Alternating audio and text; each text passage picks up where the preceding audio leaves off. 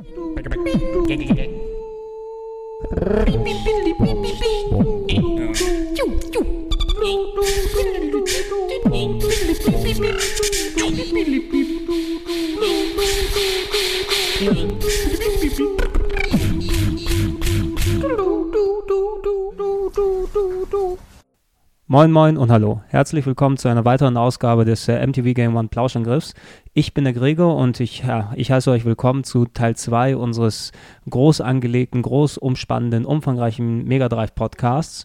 In Teil 1 vor zwei Wochen haben ich, äh, Wolf und Etienne uns hingesetzt und mal ja, die Erinnerungen und äh, Gedanken über eine unserer Lieblingskonsolen Revue passieren lassen, haben uns ausführlich über die Hardware unterhalten und ähm, die eher actionreiche Seite der, der Spielebibliothek, also richtig knallharte Action-Titel von Shootern, äh, Run-and-Gun-Spielen, ähm, 2D-Ballerspielen, vertikal-horizontal-Shootern, Beat'em-Ups und so weiter, haben uns sehr ausführlich unterhalten, aber da ist natürlich bei der Spielebibliothek lange noch nicht Schluss und deshalb geht es jetzt äh, weiter mit dem Rest, ja, mit dem Rest der interessanten Spiele, die auf dem Mega Drive rausgekommen sind, von Jump'n'Runs über Strategiespiele bis Rollenspiele und so weiter.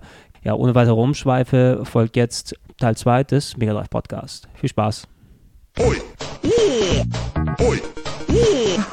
Oi. Oi. Oi.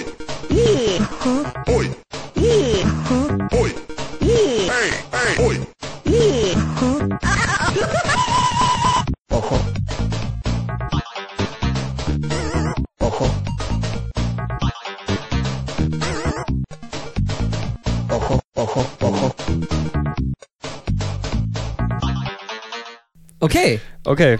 Hätten wir das auch geklärt? Ja, auch, lass uns mal von den, von den Beat'em-Ups zu, einem, zu einem weiteren großen ähm, Genre hingehen, was dort eigentlich vom Super Nintendo viel dominiert wurde, aber zum Glück dann von Sega ja gut aufgefangen wurde später, den Jump'n'Runs.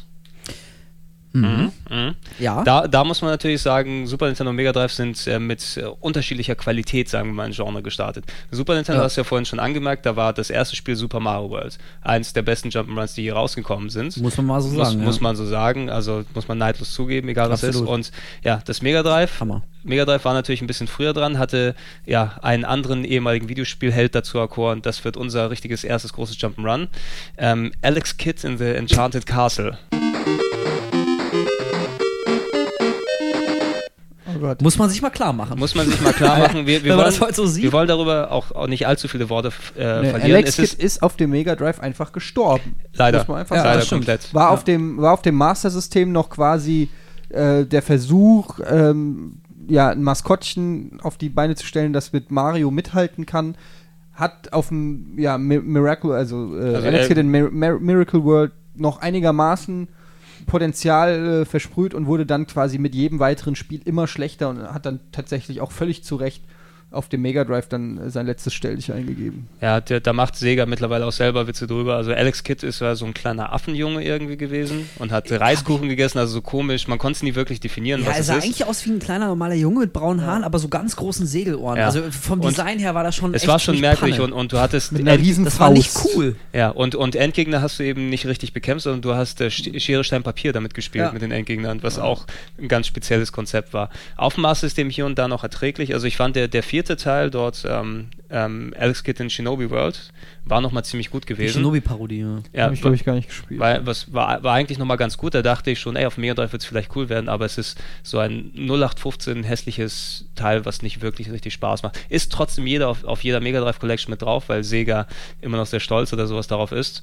Aber danach wurde mit, mit Alex Kidd selber als Figur nicht viel gemacht. Der ist aufgetaucht ja. nochmal als Charakter in den ganzen Kart und Tennis und sonst was Sega spielen. All-Star Racing. Sega All-Star Racing ja, zum Beispiel aufgetaucht.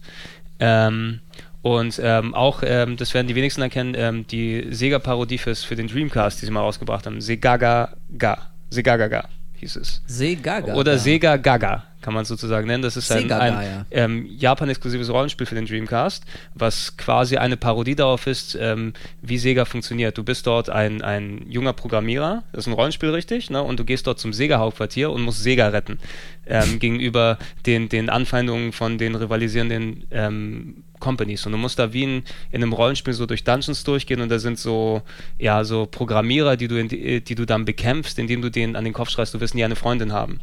Und solche komischen Geschichten. Ein Spiel das, mit einem durchaus ernsten es, Hintergrund. Besitzt du dieses Spiel? Es besitze ich nicht, aber ähm, noch ich, nicht. Wir, ich werde das Päckchen wir, schon unterwegs. Wir, nee, wir planen es ewig, dass wir mal was für die Sendung dann hier dementsprechend draus machen, aber oh, wir müssen uns auch erstmal durch, durch dieses große Ding durchgehen. Dort ist Alex Kidd ähm, sitzt, glaube ich, unten im Keller, ja, und lamentiert den ganzen Tag, dass er so der vergessene Held von damals ist und äh, will immer Selbstmord begehen oder irgendwie sowas. Also, also eine gewisse Selbstironie. Ja. Ziemlich, also das ist schon ein ganz, ganz, ganz merkwürdiges Spiel. Es geht dann gegen Ende hin musst du dann in so einem 2D-Shooter gegen alte Hardware kämpfen, wo Mega Drive-Roboter, der dich anballert und ganz komische Sachen.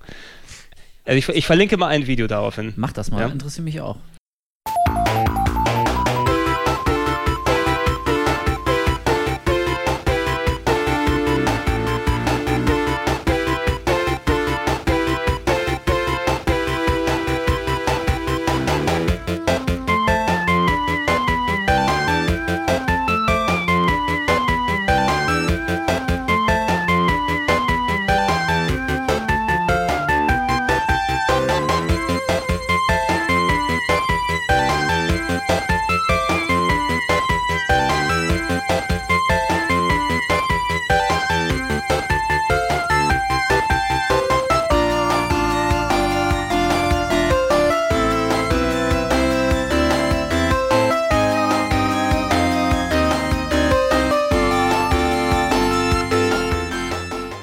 Der Tod von Alex Kidd war allerdings relativ leicht zu verschmerzen, weil dann ja. Er war relativ leicht zu verschmerzen, dann auch ja die größte Sega-Serie, die immer noch dann vorher begann eine neue Ära. Wir haben ein, bisschen, ein bisschen darüber gequatscht. Du hast eins der ersten Mega Drive-Spiele, die du gesehen hast, Eddie. Sonic, Sonic ja. the Hedgehog ich glaube, das ist bei jedem hier dann so gewesen. Jeder, der es gesehen hat, egal wo es gewesen ist, erstmal die Augen ausgefallen. Codename Needlemaus. Äh, Codename Needlemaus hast du auch groß in deinem Bericht bestimmt. Genau, darüber. kann man alles auch nochmal nachlesen in der kurzen Geschichte für Videospiele. Ähm, nee, tatsächlich.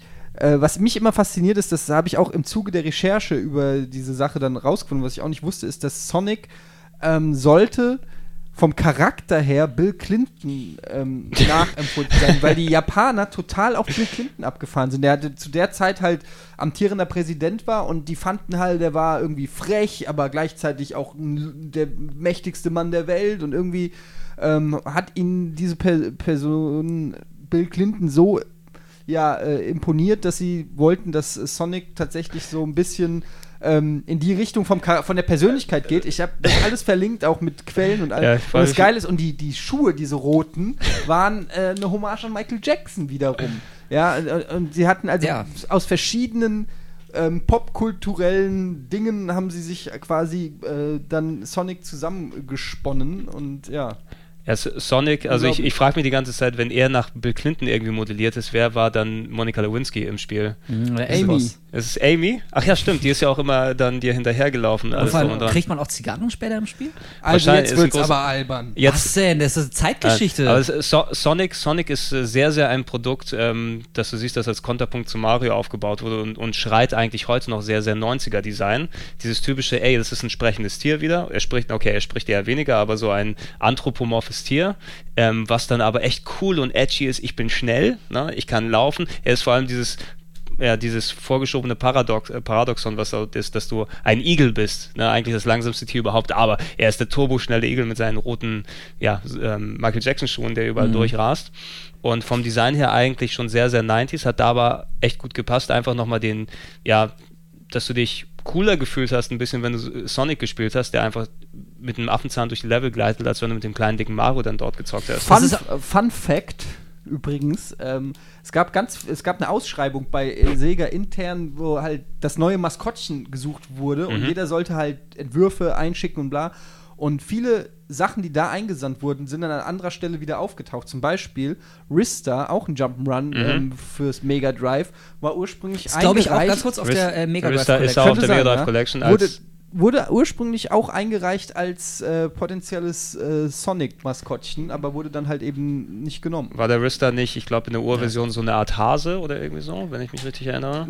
Ja, ha genau, Hase. Irgendwie sowas, ja. Mittlerweile ist es ist im fertigen Spiel, also hätten wir später uns mal auch äh, angesprochen, schmeißen wir kurz rein. Nach den Sonic-Spielen Rista, eines der letzten großen äh, Mega Drive Jump'n'Runs, wo du mit einem ja, mit einem Stern durch die Level gelaufen bist, der seine Arme ganz weit aus. Also ich fand es ziemlich cool da. Ja, also ne? groß würde ich jetzt relativieren. Das ist schon irgendwie. Ganz nett, ja. Ja, kam auch mehr unter ferner Liefen. Also haben sie nochmal probiert. Es war, es war sehr spät, wow. im, sehr ja, spät im Zeitraum, aber es, ich fand, es hat eigentlich so aber alle gute Qualitäten zurück, gehabt. Aber zurück zu Sonic auf, dann, ja. Äh, Sonic, das war mal ein Beispiel dafür, dass Sega damals alles richtig gemacht hat mit dem ersten Sonic. Also das ganze Konzept, das war schon durchaus clever überlegt. Also ich glaube, denen ist irgendwann klar geworden, dass sie Mario einfach nicht schlagen können. Zumindest noch nicht in diesem Moment. Da kam Mario World, Super Nintendo, fette Konkurrenz. Mario war ohnehin als eine der größten, besten Serien. Mhm. Und ich glaube, denen ist das klar geworden, die können nicht in derselben Liga wie Mario spielen, was das Gameplay angeht. Und deswegen machen sie einfach was radikal anderes. Also ein Spiel, was, was einfach schnell ist, was, was bunt ist, dessen Charakter cool ist, in Anführungszeichen. So, so ein Igel mit den Turnschuhen. Also ich glaube, die haben da sehr bewusst versucht, einen völlig anderen Weg als Mario zu gehen. Und es ist ihnen auch extrem gut gelungen. Also, wie du schon gesagt hast, Eddie, als man zum ersten Mal Sonic gesehen hat, wie mit welchem Affenzahn er durch die Levels geflitzt ist, also ja. durch die Loopings und nicht Ringe die, Aber es war ja nicht nur die Geschwindigkeit, sondern einfach. Das war geil. Das war unheimlich kreativ, weil man hat eigentlich erwartet, es kommt sowas wie Mario, so viele, viele Spiele haben einfach Mario imitiert mit Gegnern auf den Kopf hüpfen und so ein bisschen gemächlicher. Genau und alles. Und bei, bei Sonic war es aber so zum Beispiel, als ich das erste Mal gesehen habe, wie er dann getroffen wurde und diese Ringe aus ihm rausgeflogen sind, das fand ich eine super geile Idee, einfach, dass, dass du im Prinzip immer weiterleben kannst, sofern du einfach nur diese Ringe hast, ja. Mhm. Ähm, oder wenn man sich an die Unterwasserlevel in Sonic 1 erinnert, oh. wo du dann äh, in die Luft blasen Das schlimmste Geräusch der Videospielgeschichte. oh, dieser Counter, wenn du erzwungen bist, Alter. Alter. Das da hat man wirklich auch Albträume. Das war ja. richtig schlimm. Ich krieg einen Schauer jetzt gerade, das ist echt schlimm.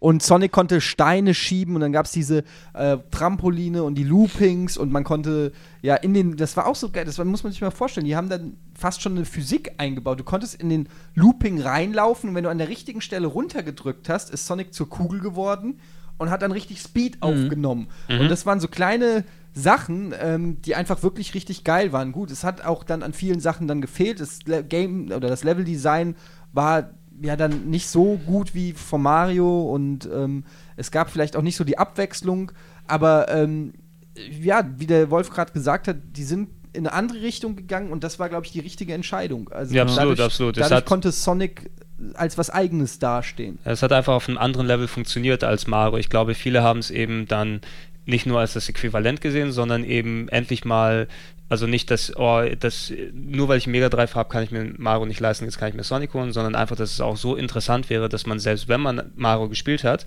hätte man trotzdem Bock auf Sonic gehabt, weil es einfach so viel mhm. Neues mit ähm, auf den Tisch gebracht hat. Ne? Also auch, ich glaube, der, selbst der größte Sonic-Fan würde eben auch wirklich zugeben, dass verglichen mit den Mario-Sachen die Substanz da nicht ganz so richtig da ist bei den Sonic-Dingern. Mhm. Aber es hat eigentlich immer selbst ja, grafisch war es eben geil. Ne? Der, der Speed war eben was anderes. Es hatte ja auch was, was viele heutzutage ein bisschen missverstehen, ist eben, dass Sonic 1 nicht nur aus Speed-Passagen besteht, sondern du hattest eben auch zwischendurch eben diese Breaks, wo du dann Klettersachen machen musstest, hochgehen musstest, als irgendwelche. Flipper-Level. Als der Flipper-Level in Sonic 2 danach. Das ist dann eh mit, mit Sonic 2 und speziell 3 und Sonic und Knuckles ähm, nochmal explodiert, was Sonic dann machen kann, wo dann eben nochmal die Schippen draufgepackt wurden. Es sah besser aus, es gab mehr Abwechslung in den Leveln, da wurden viele coole Ideen verpackt, immer wieder der typische Mega Drive Einfallsreichtum wieder, wie ein Flipper-Level in äh, Sonic 2 oder ähm, in Sonic 3 dann so ja, Geschichten mit den unterschiedlichen Wegen mit Knuckles. Oder die Korkenzieher-Spirale, das war ja, im zweiten oder, Teil das oder erste denkt Mal euch doch mal nur an die, die Bonus-Stages. Ja, auch Wie sehr abgefahren sahen die denn aus, bitte? Als, also im ersten Teil waren es noch diese, ja, dieses sich um die eigene Achse drehende Labyrinth quasi, was total bunt war mit ja, fliegenden die, psychedel die psychedelischen Farben im, im Hintergrund. Hintergrund. Das ja. war völlig abgefahren. Im zweiten Teil war es dann einfach wirklich ein 3D-Racer, wenn du so willst. Ja.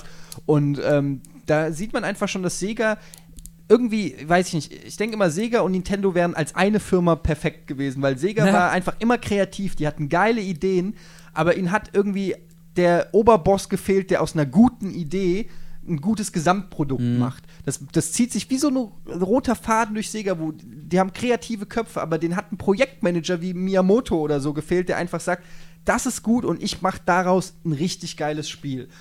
ansonsten kann man denen eigentlich keinen Vorwurf machen. Und dieser falsche Weg, das ist ja teilweise echt Philosophie gewesen. Also, wir wollen jetzt nicht über den Saturn reden, nur ganz kurz, aber da gab es ja auch die verschiedenen Entwicklerstudios, AM2 und AM3 und so. Und Sega wollte ja ganz bewusst, dass sie gegeneinander arbeiten. Also so eine Konkurrenzsituation schaffen, damit jeder das Beste abliefert. So, anstatt da irgendwie echt das Beste zu bündeln und, und alle kreativ an einem Projekt arbeiten zu lassen. Also das hat Sega irgendwie schon immer nicht hingekriegt, so das Beste aus den Leuten Ich rauszuholen. glaube, wir, wir müssen da eh nochmal einen separaten Podcast machen darüber. Mit, mit, Sega-Podcast. mit, mit dem Titel Warum Sega dumm ist.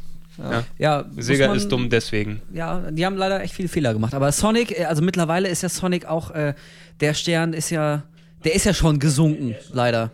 Aber damals war das echt der Aber das, Shit. das liegt einfach auch daran, dass es wirklich kein richtig gutes Sonic-Spiel mehr gab, meiner Ja. Meinung nach. Gut, es gab Sonic Adventure und äh, das war schon nicht schlecht und so, aber trotzdem, letztendlich, wenn, heute denkt man immer noch an Super Mario World, man denkt immer noch an Super Mario 3, man denkt immer noch an Super Mario Galaxy. Die hauen einfach mit ihrem Maskottchen einfach immer die Premium-Scheiße Ja. raus. Und Sonic haben sie einfach verheizt. Sonic Total. hat, haben sie einfach. Sie haben alles Mögliche mit Sonic rausgebracht. Gut, das haben sie mit Mario auch gemacht, aber was gefehlt hat, zum Beispiel beim Saturn oder so, es gab gar kein Sonic-Spiel. Mhm. Das war ja auch eine der großen Probleme, ähm, was Sonic Extreme hätte werden sollen und so. Aber es gab einfach nicht das Sonic-Spiel, über das man noch sein Leben lang berichtet. Sonic 1 ist einfach noch nach wie vor meiner Meinung nach das Beste und danach haben sie es nicht mehr geschafft, Sonic weiterzuentwickeln, meiner Meinung nach. Also es ist immer Ja, so äh, reflektiv, hast du, hast du absolut recht, dass einfach wenig Wumms immer gegeben hat, so, wo da wirklich was neu, was anders, was besser gemacht wurde, verglichen mit den ersten Teil, weil alle Sonics, die ja bis zu dem, sagen wir mal, Sprung in 3D gekommen sind, war eigentlich Evolution aufeinander. Es war ja einfach nur das alte Spiel genommen und nochmal ein bisschen was oben drauf geproppt. Und Aber nochmal ein bisschen was, ja. und nochmal ein bisschen was. Ähm, bei Sonic Adventure haben sie ja Super Mario, äh, Super Mario 64 ein bisschen nachgemacht und von dort aus ging es ja auch weiter. Immer nie am Konzept groß was geändert. Ein bisschen was draufgeproppt und verschlimmbessert, dass du, ja, was weiß ich, so Sh Shadow the Hedgehog mit Ballereinlagen und irgendwie Oder sowas die komisches. ganzen Charaktere, die dicke Ja, Katze. Ja, man, man, sagt ja nicht, man sagt ja nicht umsonst Sonic and his shitty friends. Ja, Ja. wirklich. Also Ja, das, kam- das, das, ja. das, diese ganzen Fehlentscheidungen von Sega, die haben echt mit dem ersten und dem zweiten Sonic so ein starkes Maskottchen aufgebaut, was einfach alle cool fanden. Nicht besser als Mario, aber es war einfach cool. Und anstatt das wirklich zu pflegen und nur alle paar Jahre ein richtiges Top-Produkt rauszubringen, dachten sie auch, komm, wir, wir melken die, die Cash-Cow, solange sie noch Milch gibt und feuern jetzt seit Jahren alle, alle paar Monate wie mal ein neues Sonic-Spiel raus und keinen interessiert es mehr so richtig.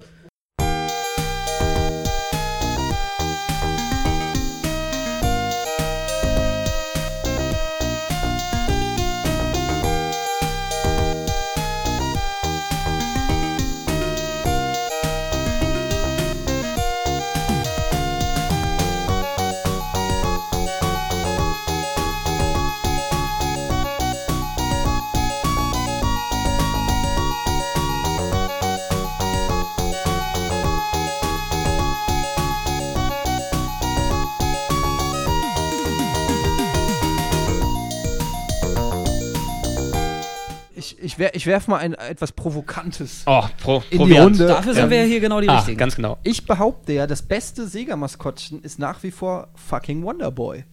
Das ist für mich Sehr provokant, ja. Ich, ich bin der Meinung, gerade die Wonderboy-Spiele, also jetzt nicht die allerersten, aber äh, Wonderboy in Monsterland, da fing es dann an, sind für mich die eine der geilsten Erfahrungen, die ich hatte. Und dann mit äh, die Mega Drive Wonderboy-Teile und auch auf Master System Dragon Tap, war auf dem Master Dragon, System. Dragon's Trap. Ja. Dragon's Trap, genau. Ja. Ähm, das sind für mich richtig geile ja, Action-Adventure-Perlen, wo man gemerkt hat, ey, der, der Typ hat eigentlich das Potenzial, besser zu sein als äh, Sonic. Und Also die, die Allerdings da würde er sich wahrscheinlich auch in direkte Konkurrenz zu, zu Zelda begeben, zu Link. Also irgendwie naja, auch es so ist, ein Ja, aber das es ist schon ein bisschen was anderes. Nee, klar, ist was Also, anderes, aber äh, muss man überlegen, wenn die damals dran gearbeitet hätten, Wonderboy aufzubauen, glaube ich, dann wären die relativ schnell in so eine ähnliche Richtung wie Zelda gegangen, einfach Ja, ja. um da dagegen zu bestehen. Also wer, Weil gegen Zelda hat ja, auch Wonderboy nie ja, Se Chance Sega hatte leider auch nie die, also Rollenspiele kommen wir nachher nochmal dazu in der Form, also die richtige Action-Adventure-Serie. Du hattest vereinzelt ein paar Spiele wie Story of Thor und Soleil später, aber nicht so die richtige Konkurrenz, die dann eigentlich wirklich Zelda Paroli gebeten hat, wie es Sonic eben für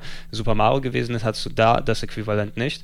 Ähm, um mal auf die, auf die äh, Wonderboy-Sachen einzugehen. Wonderboy, das erste, war ja eigentlich auch eine der, der Ur-Arcade-Entwicklungen. Ja? War eigentlich auch nur ein ganz simples, du bist mit dem halbnackten Jungen unterwegs von äh, links nach rechts, kannst auf dem Skateboard rausspringen. Ja, das, das, das, das aber Monster, ja, ich, Monsterland, alter Schwede. Ja, ich, ich habe mir, mhm. hab mir vor einiger Zeit, ähm, Sega hat in Japan ganz gute äh, Remake-Collections rausgebracht, die Wonderboy Collection, ähm, wo alle Wonderboy-Spiele mit drauf sind, inklusive europäischen, japanischen, US-Versionen, die du alle von dort aus spielen kannst Konsole? für die PS2. Ja, ist also alles perfekt darauf umgesetzt in jeder möglichen Version, die darauf existiert. Und wie du schon erwähnt hast, eigentlich von diesem simplen Jump'n'Run, womit es angefangen hat, auf dem Mars-System eben groß und bekannt gewesen. Später, ja, die Entwickler haben sich später dann äh, aus dem Staub gemacht und haben dann Adventure Island gemacht für Hudson, was ja quasi Wonderboy mit einem anderen Hauptcharakter war. Ähm, Mit so einem bierbäuchigen Baseball-Cup. Master Higgins hieß ja, er. Master Higgins, genau. Ich dachte immer, wo, wo bleibt, wo bleibt äh, Magnum hier, ne, wenn er Fresse, ja. Master Higgins ist. Aber die, die, ähm, die, Leute, die dann bei Sega geblieben sind, von, von Westone oder West One, glaube ich, ist der Entwickler, der, die haben dann die Wonderboy-Serie in diese Art Jump'n'Run Action-Adventure-Schiene dort gebackt. Wonderboy in Monsterland, das erste, wo du eben nicht nur von links nach rechts gelaufen bist, sondern echt eine Welt hattest, die du erkunden kannst, mit Läden, wo du einkaufen mhm. kannst, Waffen, Equipment, kleine Rätsel lösen. Das war dann bei Wonderboy 3, Dragon's Trap. Pilzbossen. Genau, zum Beispiel Pil Pilze auch immer ein ganz großer Gegner. Wonderboy 3, Dragon's Trap war dann auf dem ähm, Mars-System nur rausgekommen. Das kam, ähm, das hatte aber nochmal das Element dann, das war, glaube ich, auch mit eins der besten Action-Adventures aus der 8-Bit-Ära dort gewesen, dass du dich verwandeln konntest in Mäuse, in Drachen ja, und genau. so weiter. Dragon's Trap von dem das war Dragon's ja, Trap richtig, auf dem Mars-System. Super geil. Stimmt. Und aber mein, mein absolutes cool. Lieb, eines wirklich, in, auch in meinen Top 10 auf äh, Mega Drive, Alltimes und so weiter, ist wirklich äh, Monster. Wonderboy Monster World. Ich ganz, ganz liebe groß. dieses Spiel. Es sieht so schön aus, und es hat, äh, es hat so unfassbaren Spaß gemacht und es gab so viel zu entdecken und es war. Es hat schon, also. Ach, ja, geiles Spiel. Habe ich jetzt also, direkt wieder Bock sofort ist ein, bisschen, ist ein bisschen, ein bisschen so, ja, müsste man absolut machen. Hat ein bisschen was Metroid-mäßiges schon gehabt ja, eigentlich, ne? Das ist ja eher das Äquivalent, wo du wirklich nur ein Metroid-Spiel eigentlich hattest in der Ära und es gibt ja fünf, sechs Wonderboy-Spiele, inklusive, was ich dir auch ans Herz legen kann, Ede, ähm, Wonderboy Boy 6, was nie offiziell rausgekommen ist als ähm, europäische Version in, in Japan ähm, mit einem Mädchen als, als Hauptcharakter. Das habe ich sogar mal gespielt. Uh, nee, du, äh, du bist doch nicht der Trant jetzt das hier, oder? Das habe ich mal gespielt. Ja, das, das gibt es mittlerweile als Fernübersetzung ähm, oh. und ähm, kannst du, ähm, ist inhaltlich äh, so gefühlt, also ich habe es damals auch gespielt, äh, nachgeholt nach einigen Jahren, ist gefühlt sogar noch eine Stufe über Monster World, was das Leveldesign und so weiter alles angeht. Auch hier wieder eine provokante These. Also, du musst es mal Eddie wird sie untersuchen und euch einen du ausführlichen müsst, du Bericht geben. Aber äh, nochmal ganz kurz, um diese Sonic-Sache ja. abzuschließen, äh, weil wir haben jetzt auch die ganze Zeit drüber geredet, dass Sonic am Anfang so geil war und da haben sie es völlig verhunzt und Sonic ist gar nicht mehr Sonic. Jetzt allerdings kommt ja das, das nächste Sonic, Sonic 4 irgendwie und das ist ja wieder, zumindest von den ersten Screenshots, die geleakt sind, das, so, hast, so du das, hast du das Video schon gesehen davon? Äh, nee, das habe ich noch nicht gesehen. Siehst also, du, ich habe mir nur ja, die Screenshots angeguckt. Aber ich, ich wollte gerade sagen, aber irgendwie, also vielleicht liegt es doch am Alter, aber das kickt mich jetzt auch nicht mehr. Also nee. jetzt, jetzt, kriegen wir eigentlich der, genau der das, was wir seit Jahren. ist für mich auch so ein bisschen abgefahren. Ja, finde ich auch. Ja, also mir tut es auch echt im Herzen weh. Ich war immer großer Sonic-Fan, ich fand ihn immer total geil, aber irgendwie Sonic, ich, der hat bei mir hat er irgendwie keinen, keinen großen Credit mehr. Also das, das, das, Problem ist, das Problem ist meist, dass also richtig Hardcore Sonic-Fans sind dann auch, glaube ich, so die, die ja, unangenehmste Art von Fan, die man als Spiele-Publisher oder sowas haben kann. Die sind ablehnend gegenüber komplett, wenn dort was Neues gemacht wird und teilweise auch mit Recht einfach, weil da Designentscheidungen Gut, aber die sind. fünf Leute kannst du auch ignorieren. Das sind die, die alle sind es echt nur fünf Leute? Ich krieg immer nur. Ich kenne sie alle. Du kennst sie alle. Die sind hier in der Redaktion wahrscheinlich. Ja, zwei davon arbeiten hier, ja. Nein, aber also was ich von dem neuen dort zum Beispiel gesehen habe, alle haben geschrieben, mach mal wieder einen 2D-Sonic, natürlich. Sega macht da draus, okay, wir machen ein 2,5D Sonic mit Polygongrafik auf 2D-Ebene, aber lassen dort alles drin wie bei den neueren Sonic-Spielen, vom Design, vom Look her, vom wahrscheinlich die, die Bonuscharaktere, die dort herumlaufen. Also ich bin nicht so wirklich davon überzeugt, auch wenn das Spielprinzip wieder zurückkehrt zum klassischen Sonic, ob ich heute eigentlich noch bereit bin dafür, mich auf so ein Spiel einzulassen, weil ich glaube, der Zug ist für mich jedenfalls abgefahren. Also Interesse halber, ich werde es mir schon mal angucken und auch, auch, ein bisschen spielen, aber ich erwarte nicht, noch ähnlich begeistert zu sein. Ich glaube, dafür ist einfach zu viel Zeit vergangen. aber es, es, Leute, naja. Mega Egal, egal, egal. Auf der Mega Drive Collection könnt ihr es angucken. Auch drauf.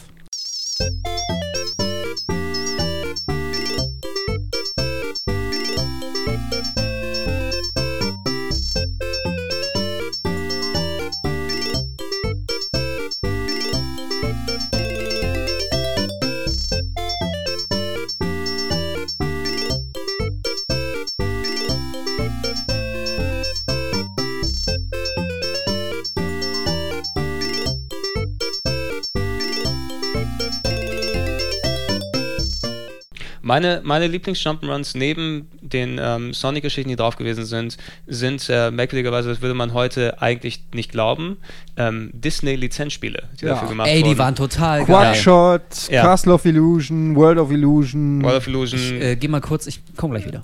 Ähm, da, das muss Wie- man sagen, also Castle of Illusion, also allgemein die Disney-Spiele waren grafisch die Referenz in Sachen Mega Drive. mhm. Unheimlich schöne Animationen ähm, und einfach das, ja, die Welt von Mickey Mouse und Donald und so super geil umgesetzt in, äh, in, in Videospielform. Etwas, was, wo sich heute so viele Entwickler schwer tun, solche Comics oder so gut umzusetzen. Das wurde damals perfekt gemacht. Also die gerade auf Mega Drive, das waren für mich ja auch mit die besten Jump'n'Runs, die Ja, es gibt. das Besondere daran war ja oft, wenn du solche Lizenzgeschichten hast, und das sind ja die Disney-Sachen eigentlich, dass da irgendein No-Name-Entwickler dann dort geholt wird und die Spiele mal eben zusammenschustert, weil es wird sich ja eh schon verkaufen wegen der Lizenz, wir brauchen uns nicht Genau. ums Spiel kümmern. Die ähm, äh, die Mega Drive Jump'n'Runs mit, den, mit, den, mit der Disney-Lizenz wurden aber von Sega selber gemacht.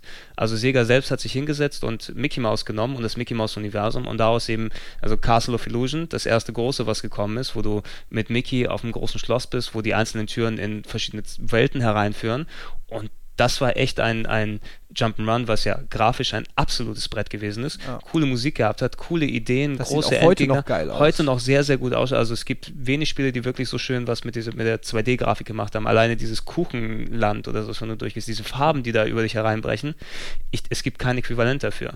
Ja, und eigentlich. vor allen Dingen, was die an, auch an Ideen und Fantasie dort abfeuern, wird, wird, damit werden sie halt auch dem, dem Disney-Kosmos irgendwie auch gerecht, weil ähm, die Art und Weise, wie ähm, die Gegner zum Beispiel angegangen werden müssen oder überhaupt was für unterschiedlichste Formen von Gegnern es gibt und, und, und Sachen, also das war schon, es hat nicht die Vielfältigkeit oder sag ich mal, ähm, den Anspruch von einem Super Mario gehabt, ja, also die Level waren relativ überschaubar von links nach rechts und so und es gab jetzt nicht irgendwelche großen Rätsel oder so, aber es war einfach super schön anzugucken und ähm, ja, also da muss man wirklich auch Respekt zollen, was die aus den Disney-Spielen oder aus dem Disney-Franchise gemacht haben, das ist wirklich aller Ehren wert. Ja, absolut. Du hattest ja als Äquivalent zum Beispiel auf dem Super Nintendo konnten die Sega-Spiele natürlich nicht rauskommen, dass sie, ähm, weil ja, geht ja nicht. Sega auf, auf, auf. Sega auf Nintendo-Konsolen, das wird es ja nie geben. Wie Ähm, es, da hat äh, Capcom stattdessen ja, die Magical Quest, ne, mit äh, dem Feuer. Mickey, Ja. Mickey's Magical Ja, genau, Quest oder, oder Goof Vorhang. Troop oder solche Geschichten, was ein netter ich gewesen ist auf dem. so. Die waren aber bei Weitem leider nicht so gut wie eben die Sega entwickelten Jump'n'Runs. Castle of Illusion ein sehr groß gewesen Boah, und ich finde noch besser sogar Quackshot ähm, mit Donald Duck. Ähm,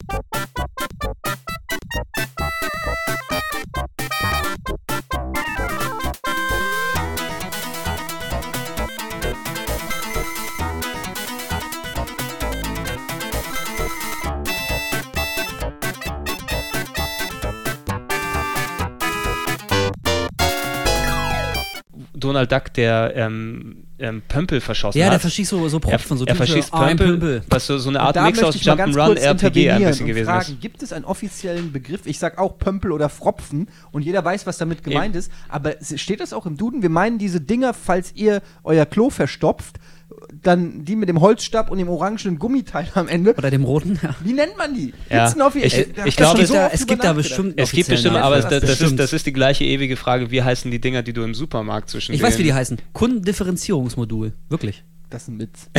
Die heißen so. Könnten. Sie mir bitte das Kundendifferenzierungsmodul Ja, aber was sagst Ja, du? was hast du Gib gesagt mir zu mal meiner so, So Mutter? ein Trennding da. Ja, genau. Trennteil. Ja, ein ein, Ku- Trendteil. ein Kundentrenner, glaube Auf ich. jeden Fall. Aber äh, Fropfen und Pömpel können wir uns drauf Ja. einigen. Ja, weiß jeder, was weiß gemeint jeder, was ist. mit gemeint Also, ist. also ähm, Und damit schoss sehr- er um, der Donald. Äh, Genau, äh, Don Donald hatte dann eben seinen Pfrömpfel, mit dem er dort ähm, herumgelaufen ist und hat, ja, es war eine Art, auch ein bisschen fast schon Action-Adventure-mäßig, dass du dort eben über die ganze Welt gereist bist mit, Ja.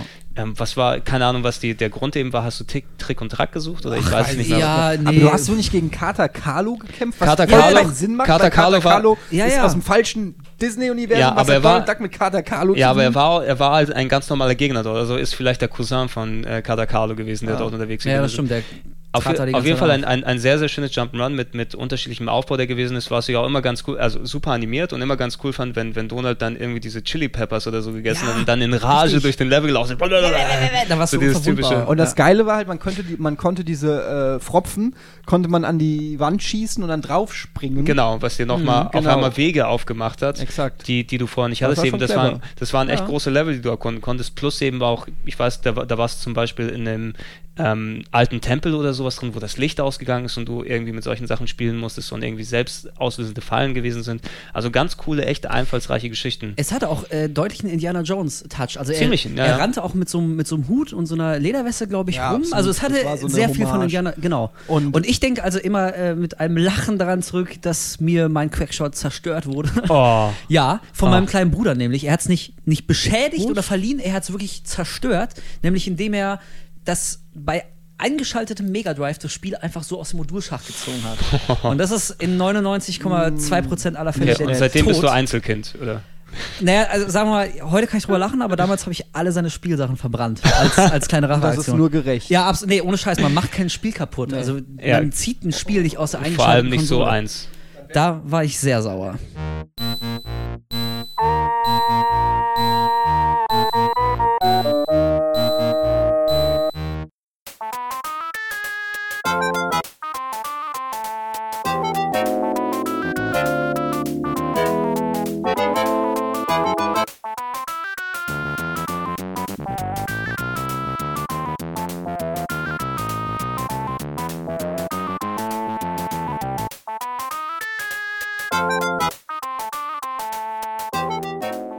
Dann werfe ich jetzt, wo wir schon beim Thema Disney sind, noch einen, äh, natürlich einen Jump'n'Run rein, Aladdin. Mhm. Aladdin, Oh, Entschuldigung. geil, ey. Ähm, Ja. Aladdin, ähm, was seinerzeit in der Videogames, glaube ich, was, 94? 93, 93 Prozent gekriegt irgendwas. hat, was bedeutet, dass es eines der besten Spieler äh, der Welt ist und das ist es nicht. Das ist es nicht, aber die Videogames hat auch Earthworm Jim 95% Ja, gegeben. genau, also da haben sie ein bisschen übertrieben. Was man aber sagen kann, ist, dass es ein sehr gutes Jump'n'Run war, was vor allen Dingen auch grafisch richtig geil aussah, aufgrund der super geilen Animation.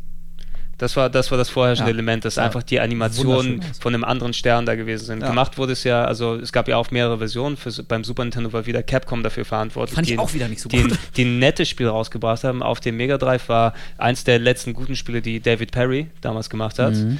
Ähm, und Earthworm, Earthworm Jim. Earthworm meinst du? Jim, der ja. Earthworm Jim-Macher, der dann eben auch ein komplett neues Spiel draus gebastelt hat und auch, ja, ich meine, das kannst du dir heute auch noch echt gut anschauen. Das ist echt Pixelart in ihrer, also ich meine Aladdin, äh, Aladdin. Achso. Aladdin. Ja, Aladdin. Also, also Das sah großartig aus. Earthworm Jim natürlich auch, obwohl das ist ja mehr wirklich ein richtiger Multiplattform-Titel, galt auch die Mega Drive-Version als das bessere, glaube ich. Habe ich mir auch fürs Mega Drive geholt. Ein ganz, ganz abgedrehter, ja, also so richtig abgedreht von wegen als, als ähm, Ja, man ähm, also, naja, so abgedreht ist auch wieder. Ich Naja. halt einen Regenwurm in einem Raumanzug. ja, der Kühe durch die Der, Gegend schleudert. der Kühe durch die Gegend schleudert und als Wurm äh, sich selber als Peitsche benutzt. Mhm. Äh, das ist doch Finde ich jetzt nicht so, abgedreht. Ja, ganz äh, normal. wir, Das ja, ist Geschichten- Standard. ja, wir haben ausgegraben zu dem hier, was auch dementsprechend verlinkt ist in der Sendung, Natürlich. dass ihr euch nochmal angucken könnt. Aber das stimmt schon, die Disney-Spiele noch Aladdin, die waren echt schon sehr, sehr gut. Also heutzutage, wenn man hört, irgendwie Lizenzspiel, äh, weißt du, so mit Ja, es Disney ist, auch, es ist so merkwürdig. Es hat lange Zeit. erstmal so ein bisschen Angst. Aber Ja. damals war das, es gab so eine Zeit, da war das echt Garant für richtig geile Spiele. So ein neues Disney-Lizenzspiel auf dem Mega Drive, da konntest du echt ein richtig geiles Spiel erwarten. eigentlich Das blind super. zugreifen. Ja. Ja. Ja. Obwohl ich, ich finde dort, ähm, also Land of Illusion, nee, wie ist das? World of Illusion war es. World- der World of. Illusion, wo du dann ein, ein. Koop-Spiel dann hattest mit Mickey und Donald. Ich fand es nicht mehr ganz so gut, ehrlich gesagt. wie Ja, das- aber also ich fand das schon auch geil. Also es war grafisch sogar vielleicht sogar noch ein bisschen Grafisch besser als Castle of Illusion. Und es hatte auch wieder richtig geile Ideen. Ich erinnere mich an Mickey Mouse mit irgendwie mit seinem Zaubertuch. War da nicht irgendwas? Ja, die hatten Ähm, ja, beide, wo als, die, die, die hatten ja beide genau, mit, als da waren ja Genau. lauter Ach, Gegner genau, aus Alice im Wunderland und solchen Geschichten Ja. drin, mit den Karten, die dort rumgelaufen Aber es sind. gab zum Beispiel das Feature, dass einer der beiden Spieler aus dem Bild irgendwie äh, fallen konnte oder so. Und dann hat ihn der andere mit so Knopfdruck, hat er einfach so ein Seil runtergelassen und konnte ihn dann wieder so reinziehen. Dann gab es so eine Sprechblase, Help, Help. Und dann musstest du so an die Klippe gehen und Genau, hast ihn ja. dann mit A wieder hochgezogen. Also es war ein ganz simpler und nicht sonderlich komplexer, aber dadurch auch extrem spaßiger Multiplayer-Modus. Ja, also es- es fühlte das sich- konnte man echt irgendwie mit der, mit der kleinen Schwester, habe ich immer gespielt. Das, das war einfach geil. Es fühlte sich vor allem auch um einiges besser an als das typische Two-Player-Game, was du hast. Ja, wenn du normalerweise ein Zweispielerspiel hast, dann hast du eben ja so zwei gleiche Typen wie bei Contra, die herumlaufen und ballern. Hier Ja. hast du eben wirklich zwei ja, Mario, äh, Mario sei schon, Mickey und Donald hattest du eben, ne? Die, die auch Genau. wirklich anders miteinander interagiert haben. Und im Mehrspielermodus äh, hast du ja dann noch andere Levels gespielt, als wenn du nur mit, mit Mickey Mouse oder Donald gespielt hast. Also es gab quasi für drei Varianten das zu spielen auch drei verschiedene Wege und damit auch immer unterschiedliche Levels. Das war schon ganz schön geil. muss ja eigentlich die. Grundsatzfrage erstmal beantworten. Seid ihr eher der Mickey-Typ oder der Donald-Typ? Also ich habe zum Beispiel beim lustigen Taschenbuch nie die Mickey Mouse Stories gelesen, weil, ich nie, ich konnte, Also an den Mickey ich Mouse konnte ich nie was anfangen. Ich habe ich hab beide gerne gelesen, obwohl gegen Donald kann nichts ankommen einfach. Ja? Das Also ich- Donald-Universum ist geiler als das Ja, Mickey-Universum. ich, kon ich konnte irgendwann mal auch wirklich die ersten, die, die Namen der ersten 150 lustigen Taschenbücher auswendig. Also Mhm. sagen, mit dem Columbus-Falter geht es an, äh, fängt es an, das ist Band 1 und das und so weiter, aber mittlerweile geht es nicht mehr. Ich muss jetzt hier mal die Beichte ablegen, dass ich niemals in meinem Leben auch nur ein lustiges Taschenbuch besessen habe. Alter, Nie. Kein Alter, einziges. wirklich, raus. Ich habe auch. Du bist krank. Ne? Raus. Nee, wirklich. Ich Du bist weiß, wirklich krank wohl. ich, ich kenne niemanden außer mir. Also, das war auch noch nicht mal eine bewusste Entscheidung, aber ich fand das irgendwie immer doof. Ey, ich fand dann- auch den Mickey Mouse Club immer doof. Diese, diese ganzen, Alter. Ja, also die Disney-Filme, die fand ich alle geil, aber alles um Disney Ja, aber rum und die tote Figuren an Babys, die sich. von der Decke hängen bei Splatterhouse, ey. Was ist denn bei fand dir? ich- was ist denn bei dir Lust, verkehrt? durch lustige Taschenbücher habe ich Deutsch gelernt, das ist ja immerhin etwas. Konnte ja immer noch ein bisschen. Rappert immer noch ein bisschen, aber reicht für Deutsch sich hier, hier rumlaufen. Und also so. für den Podcast hier reicht. Für den Podcast reicht's ja. Kriegt Nee, ja eh kein deswegen Geld dafür. äh, habe ich ja auch keine Präferenz, ob Donald oder Mickey, ist mir eigentlich Schnuppe. Okay. Ja, man muss schon sagen, Donald ist schon geiler. Aber Ja. ist eigentlich, das ist so ein Stecher, ne? Oh. Die Fanfiction-Rubrik ist äh, über Ab- diesen Link hier zu apropos, erreichen. apropos Fairies. Nein. Ähm, ja, aber Bestiality. Ja. Egal.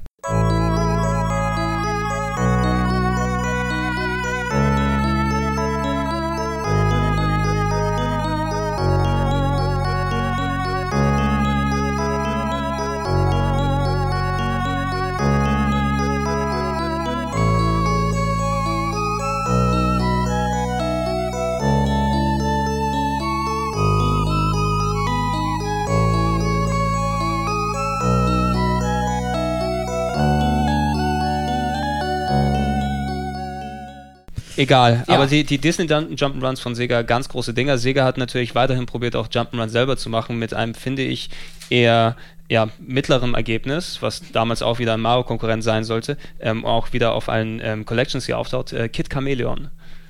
Uh, das ist. Das hatte das, eine- das war ja ein Reizthema immer. Hatte auch Ja, eine mi mittlere Wertung in der. Ja, hatte, glaube ich, so 60er-Wertung Mhm. oder so. Kid Chameleon war so ein typischer Fall von geile Idee, schlecht ausgeführt. Ähm, das hat sich einfach grottig gesteuert und gespielt, aber die Idee, dass man halt mit diesem Kind irgendwie die ganze Zeit, äh, wie war das, die, die, die Form ändern kann. Genau, der konnte Anzüge, also der konnte ein. Ritter sein, der konnte Ja. irgendwie was sein und dann hattest du 100 Level, die du dann alle nacheinander Das war von der kannst. Idee her nicht schlecht, aber es hat sich einfach, wie immer, nicht so gut gespielt, wie man es eigentlich gern gehabt hätte. Ja, und vor allem, es war grafisch echt mies. Also Ja. auch damals schon. Das sah Mhm. einfach nicht, nicht geil aus. Die Stimmt, ja. Figuren waren zu klein und die Details waren jetzt auch, äh, die haben echt gefehlt. Und es war absurd groß, also das war echt riesig, Ja.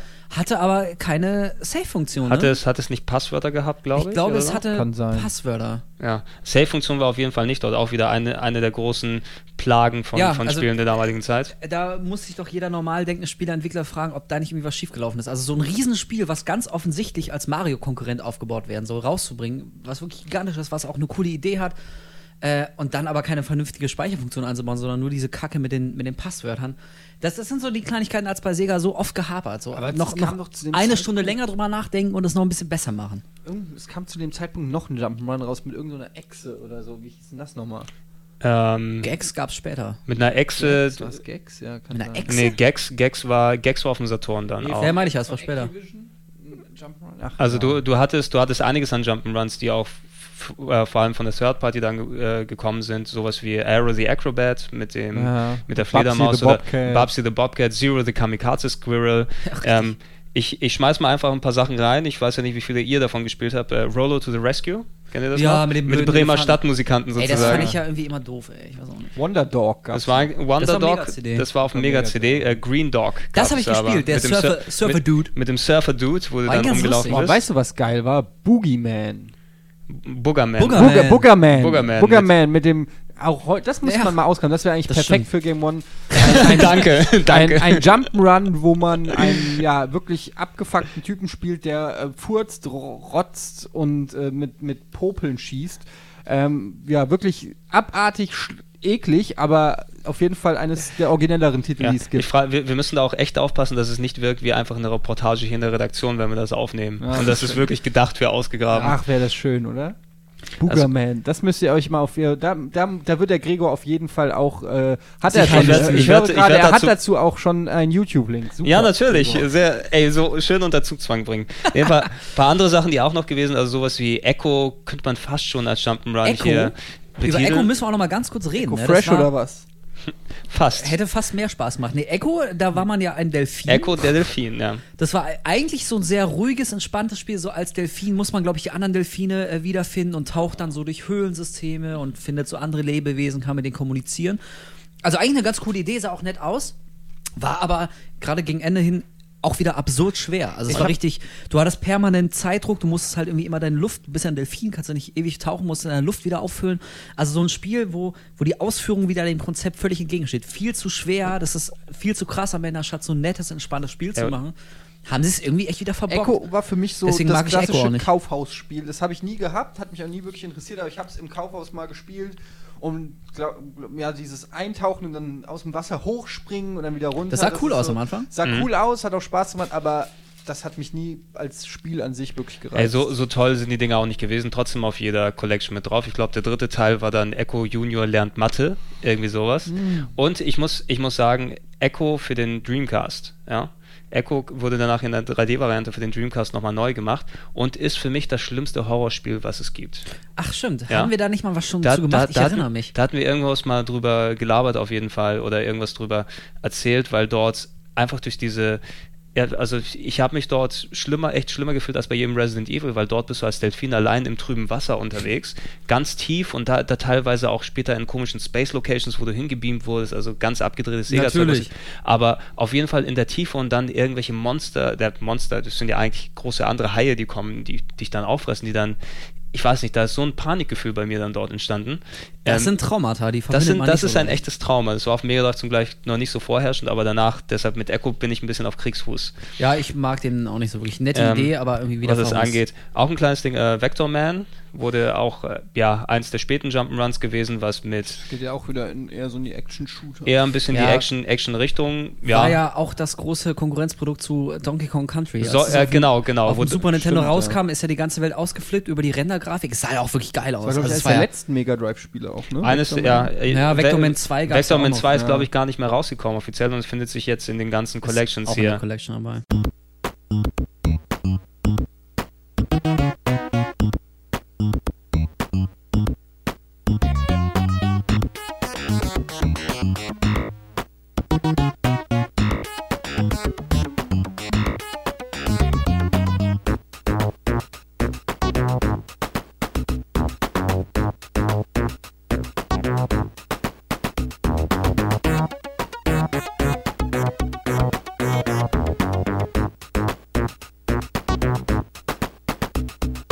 Eine Sache, ähm, ein Spiel, das du auch mal hier ausgegraben hattest für die Sendung, aber letzten Endes, glaube ich, dann nicht ähm, Ah, on air gekommen ist. Ähm, erstmal der, der zweite Teil, damit wir den abfrühstücken, weil der ist ziemlich anders. Ähm, Toe Jam in Earl 2. Das Oh, habe ich ja super. geliebt. Ohne Scheiß. Ein, ich also es immer noch To To. Toe Jam in Earl 2 fi- ganz großartig, also auch mehr klassisch Jump'n'Run fast schon, verglichen mit dem ersten Teil, der ein ähm, Das gibt ja, kein Genre für den ersten Nee, Teil. das stimmt. das gibt kein wirkliches Genre. Ne? Der Nee, erste Teil, der, der erste, Rumlaufen und Sammeln. Ich glaube, ir irgendwo, das, das äh, ist vielleicht so, schon sogar Roguelike, kann man es, glaube ich, fast nennen, wo man, ja, das ist, das Kleines ist, bisschen. das ist ein kleines bisschen, ne, aber Also auch, mal ganz kurz, wer es nicht kennt, Tojo und Earl sind so zwei Aliens. Der eine ist rot, hat zwei Stielaugen und drei Beine und der andere ist gelb und dick. genau, auf dem Planeten. Googelt es doch einfach mal gerade kurz in der Bildersuche. Oder das damit Video, was also man, ich man muss verlinkt habe. zumindest Ich mal glaube, vor Augen ja, haben, sonst oder, ich. oder ihr könnt auch einfach den Link anklicken, der hier im Artikel ist. Natürlich. Aber der Reiz des ersten Tojo und Earl war halt, dass trotz der relativ simplen Grafik, ähm, naja, man ist halt optimalerweise zu zweit durch die ganzen Levels gerannt, hat, Mhm. äh, je weiter man gelaufen ist, desto mehr von der Karte hat man aufgedeckt. Da gab es immer so einen Erfahrungspunkt für und ist, man ist dann immer weiter aufgestiegen, man, der Lebensbalken wurde länger, hat äh, währenddessen Geschenke eingesammelt, das waren die Extras und man wusste am Anfang nicht, was jeweils sich hinter dem Geschenk verbirgt. Also einer von den beiden Spielern musste ein Geschenk dieser speziellen Art aufmachen und dann hat man erst erfahren, ah, das ist also das Geschenk, das gibt mir Tomaten zum Werfen oder so. Da waren natürlich auch schlechte Geschenke dabei, die haben dich ein Leben gekostet oder alles wieder auf Anfang gesetzt.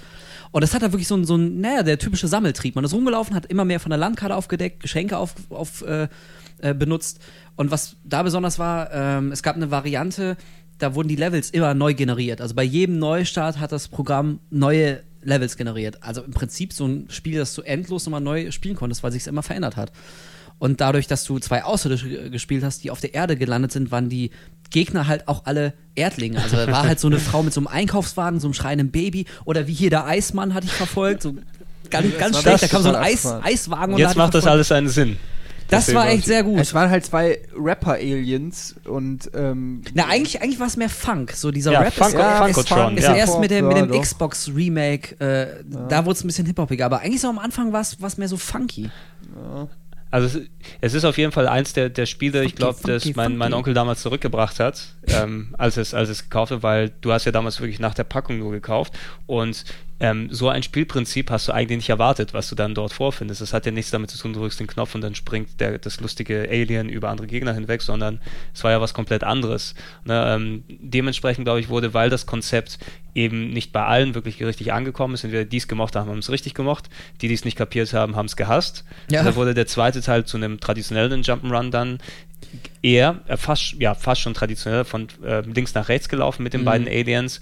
Ähm, konntest, konntest du dich selber abwechseln zwischen den beiden oder wie war es gewesen? Ich bin mir da nicht mehr ganz sicher. Ich kann mich nur noch an diese coolen, ähm, die, die Rap-Passagen in der Mitte erinnern, zwischen den Levels, Ja. wo du dann, ähm, du bekamst einen gewissen... Das war quasi ge- ge- Bimani. Genau, gewisse Line bekamst du vorgerappt von den Gegnern, die dann bestand aus A, B, C, den Knöpfen, die du drücken kannst, die jeweils ein... Chaka, Boom und Clap. Chaka, Boom und Clap oder Ja, sowas, ne? Und, A, B, C, ja. und das... Da hast du dann Bimani-mäßig dann eben das nachgemacht, so A, Chaka, Chaka, B, B, Boom, Clap. A, A, B, B, C. Und dann musst du es nur Ja, nachdrücken. Es war- es hat, es hat echt gut funktioniert und es hat auch Spaß gemacht. auf aber traurigerweise, also mit dem zweiten Teil ist es mainstreamiger geworden und auch so ein bisschen polierter, aber dadurch irgendwie auch schon nicht mehr ganz so interessant. Ja, also ich der- der den dritte- es sah schon mehr. geil aus dafür. Ja. Geil sah es aus auf Und ich finde es so schade, dass unser äh, großartiges Ausgegraben, in dem Simon und ich als Tojo und Earl angemalt in einem Swimmingpool saßen mit zwei heißen Miezen neben uns, dass Oh wir ja. den, äh, den gibt's auch nicht mehr, der ist irgendwie gelöscht Weißt du, worden. ich habe leider. ich hab drauf geguckt, Ja. in Das wird nicht ich ausgestrahlt, habe ich hab drauf geguckt in meinem Archiv ähm, und ich glaube, ich habe leider diese Folge nicht mehr in der nicht also in der Urversion. das war so schade. Ja. Ich muss zugeben, das Ausgegraben an sich war auch echt nicht sehr gut. Nee, das aber, war- aber der Dreh war so geil. Der Dreh so war- schön in so einem. Na Ja, egal. ich, dafür habe ich Ich aber kann noch es nicht ins dafür habe ich noch. Trans Battle Engine Aquila zu Hause rumliegen. Oh, das ist ja auch ein eigenes Thema. für Das ist auch ein ganz ganz spezielles Thema, das hier nicht mit reingehört. haben wir noch mehr Jump'n'Runs? Achso, ja, was Nee, ist mit, mit Ghouls and Ghosts? Haben wir auch schon kurz genannt. Ghost Das and ist Ghost ja haben wir auch- genau, haben wir auch kurz ein Das bisschen war ja drüber auch, das gequatscht. war wohl auch super, ne? war auch, der Super Nintendo hatte das Äqu- Äquivalent mit Super Ghosts and Ghosts Spieler gehabt, Ja. als es rausgekommen ist. Das Mega Drive hatte noch die klassische Arcade-Version mit, ähm, ja, so der, der, der Nachfolger eigentlich ja zu dem offiziellen ähm, Ghosts and Goblins, zu dem ersten, was es dann vor Urzeiten gegeben von hat. einem Spiel. Ein super knallhartes Spiel, hat also Boah. gut in der, in der Mega Drive-Riege dann reingepasst. Ähm, und ja, eins der beeindruckendsten frühen technischen Spiele für, fürs Mega Drive und auch hat sich gut gespielt, hat sich gut angehört. Also war ein ganz großes Ding damals, fand ich. Aber du musstest es zweimal durchspielen. Wie jedes Ghosts and Ghosts. Ey, das, Ja. beim ersten Mal, ich dachte, ich höre nicht richtig. Ja. Wie Ja, war wa- das jetzt? Ich Ja, was, das was, was ich merkwürdig finde, also ich, wahrscheinlich würde ich es heute nicht mehr schaffen, die Super Nintendo-Variante konnte ich irgendwann im Schlafzimmer durchspielen. Irgendwann mal. Im Schlafzimmer? Im Schlaf. Ich habe verstanden, im Schlafzimmer. Im Schlaf. Ich glaube, du hast auch im Schlafzimmer gesagt, Gregor. Ja, da ist auch der Wunsch der Vater Da spulen wir doch mal zurück und hören uns das nochmal an. Aber Vielleicht schneide ich das ja auch bitte schreibt raus. jetzt in die Comments, was ihr glaubt, verstanden zu haben, was Gregor gesagt hat. Ich sage Schlafzimmer. Ins Schlafzimmer. Nee, also Ghosts and Ghosts kann man sich als einen der Klassiker nochmal geben. Ich Ja, weiß nicht, ob er mit drauf ist auf der Nee, Collection. äh, auf der Collection ist er leider nicht. Allerdings Schade. kann ich auch hier wieder einen Tipp geben, äh, wer sich und seine Gamer-Skills mal testen möchte, der kann eigentlich zu Mega Man äh, greifen oder eben zu Ghouls and Ghosts. Also äh, da werden auch starke Männer ganz schnell weich. Ganz schnell weich. Und, äh, also, ja. Aber halt wieder mit, mit Geistern auf dem Friedhof und Skeletten, das ist ja genau mein Ding. Das fand ich ja schon immer Ja, geil. natürlich, natürlich. Bei Das dir, genau- ach, bei, dir, bei dir muss der Fötus splattern, sozusagen. Ne, das hat ja noch nicht mal gesplattert. Ich fand es ja trotzdem gut. Ja, also In dem Alter, da brauchte ich noch kein Splatter. Das kam später. es kam drei Wochen Das später kam dann dann so mit drauf. elf.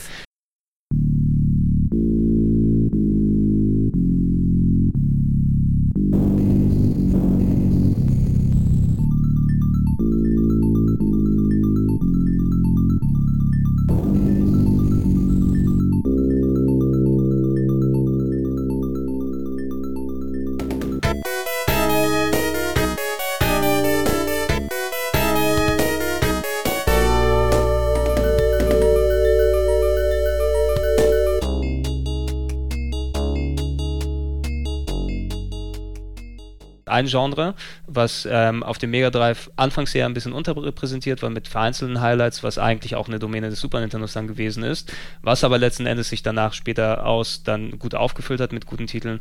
Ähm, wir haben nochmal ganz groß über die größte Serie gesprochen, vor einiger Zeit in einem eigenen Podcast, der hier verlinkt ist.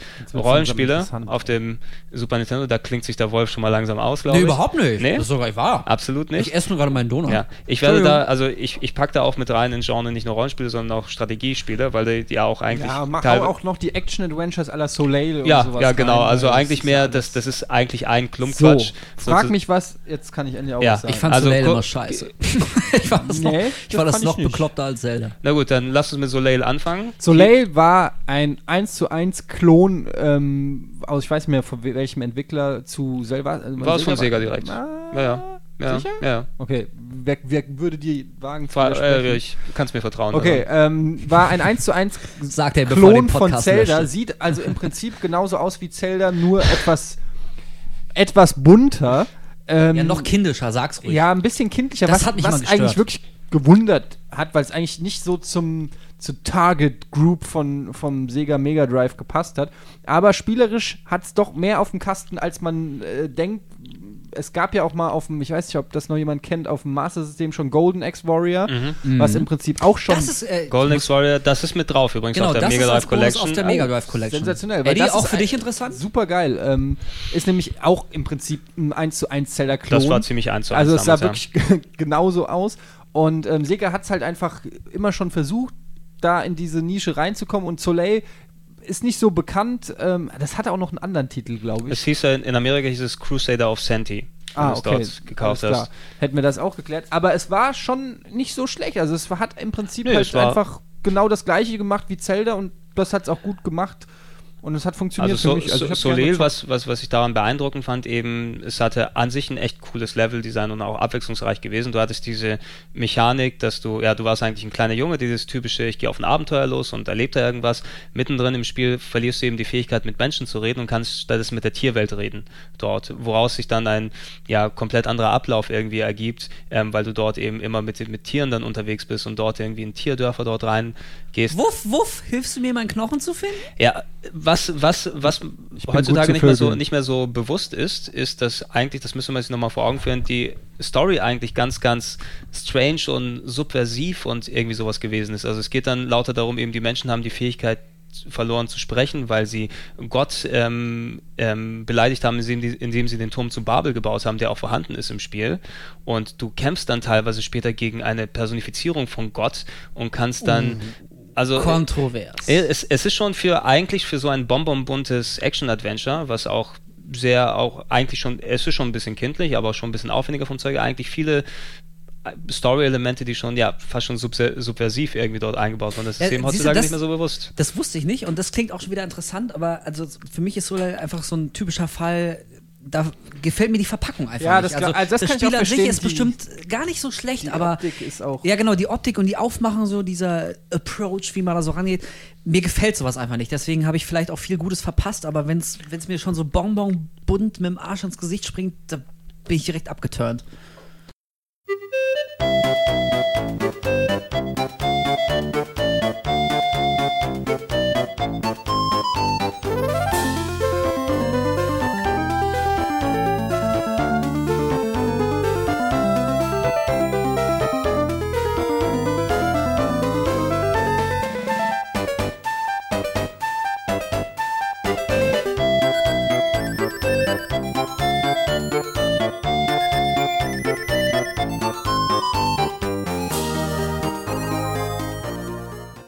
Was auf jeden Fall, ähm, abgesehen von Soleil, noch äh, Ja. bei den Action. Achso, wolltest du Ja, noch nee, was nee, ich glaube, du gehst sowieso jetzt auf das hin, wo ich auch hinaus wollte. Bitte. Äh, ne, es gibt diverse, aber also was man auf jeden Fall bei äh, den Action-Adventures eigentlich das äh, her hervorheben muss, was für mich auch eines der besten, auch in meinen Top 10 oder Top 5 sogar Jetzt Mega kommt's. Drive-Spiele ist, ist nämlich Landstalker. Ja, okay. eins ja. der besten Games ähm, aller. Zeiten. Das Besser als Zelda 3, ich Ja. hab's jetzt gesagt. Naja, Doch, das sehe ich doch, nicht so, doch. aber Landstalker ist auf jeden Fall das gewesen, wo ich sage, ey, dafür muss ich mir einen Mega Drive holen, weil ich will dieses Spiel spielen. Ich will, ich will dieses Game einfach zocken, weil es einfach geil ist und ich kann es nur auf dem Mega Drive zocken und es war einfach, ähm, ja, um es zu erklären, es ist äh, es ist im Prinzip ähm, ein isometri äh, ja, erklär du es, Gregor.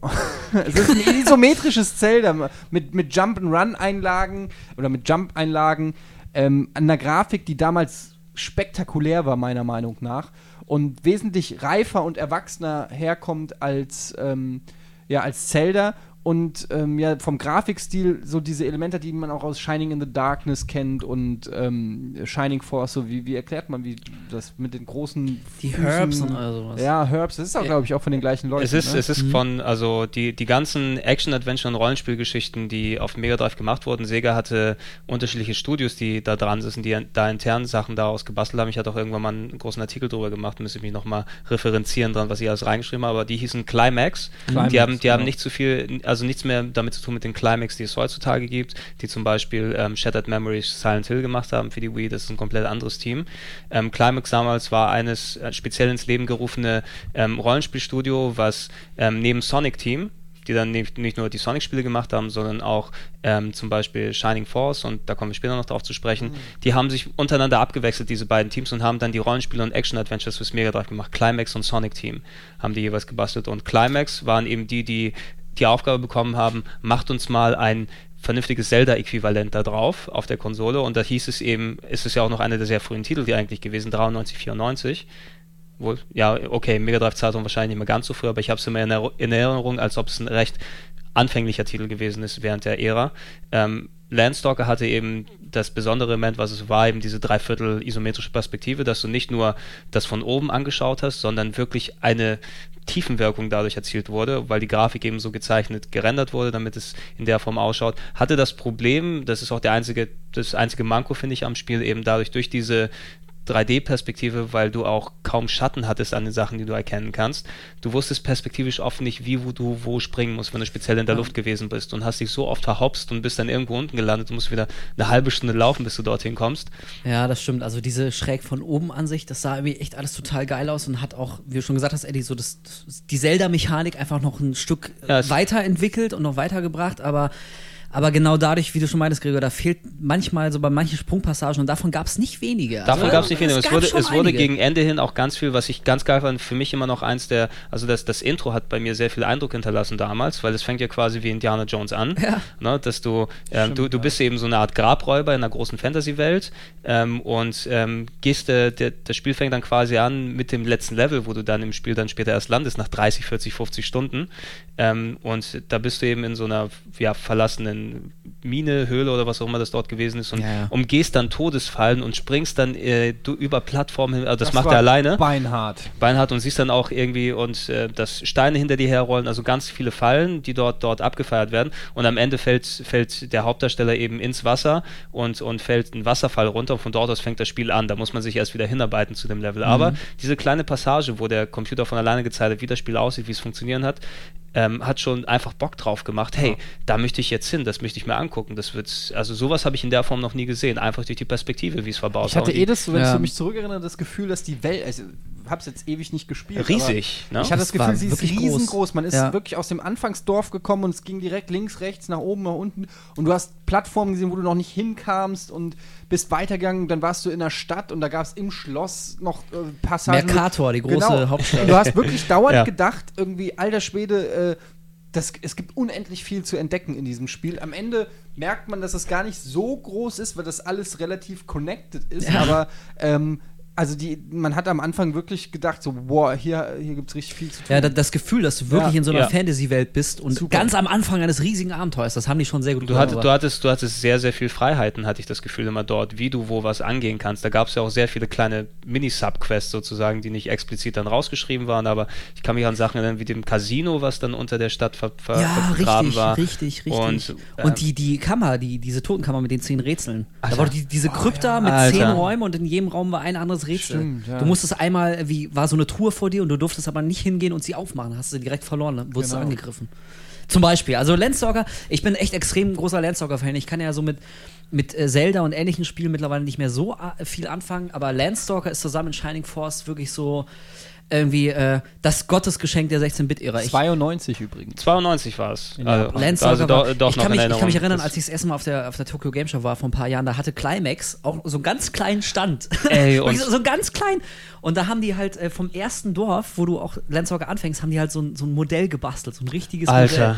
Unter so einer Glasvitrine. Ah. Und ich glaube, ich habe davon 40 Fotos, weil ich Oh, das so jetzt- geil fand und ich ja, habe da überall. bitte, bitte, bitte schick mir mal ein Foto rüber, dann kann ich es verlinken. mir auch was. Ja, das müsst ihr euch mal Kann ich mal machen. Ich habe es hier gerade aufgemacht, der äh, Gregor wird das natürlich auch verlinken. So. Ähm, das japanische Cover, da sieht Landstalker richtig geil. Es hat auch diese Grafik, die man mag. Und dann haben sie es für die US-Auflage. US Das hässliche und jetzt guckt euch das nochmal hier an, wie kacke das aussieht in der, in der US-Neuauflage. Da haben sie wirklich dem Charakter irgendwie Muskeln gegeben und äh, keine Ahnung, so einen westlichen Look mit, mit Elfenohren und so. Und ähm, Wie sie, wie Oh sie das jedes Mal Wobei, gemacht haben, leider. Die Gegner an sich, die sind schon original aus dem Spiel. Also eigentlich ist es, bis auf den Typen selbst, ist es gar nicht so weit davon entfernt.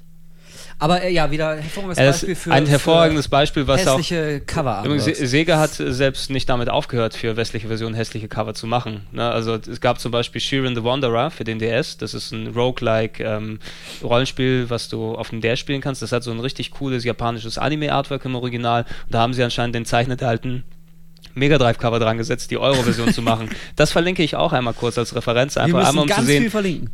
Wie Sega das macht.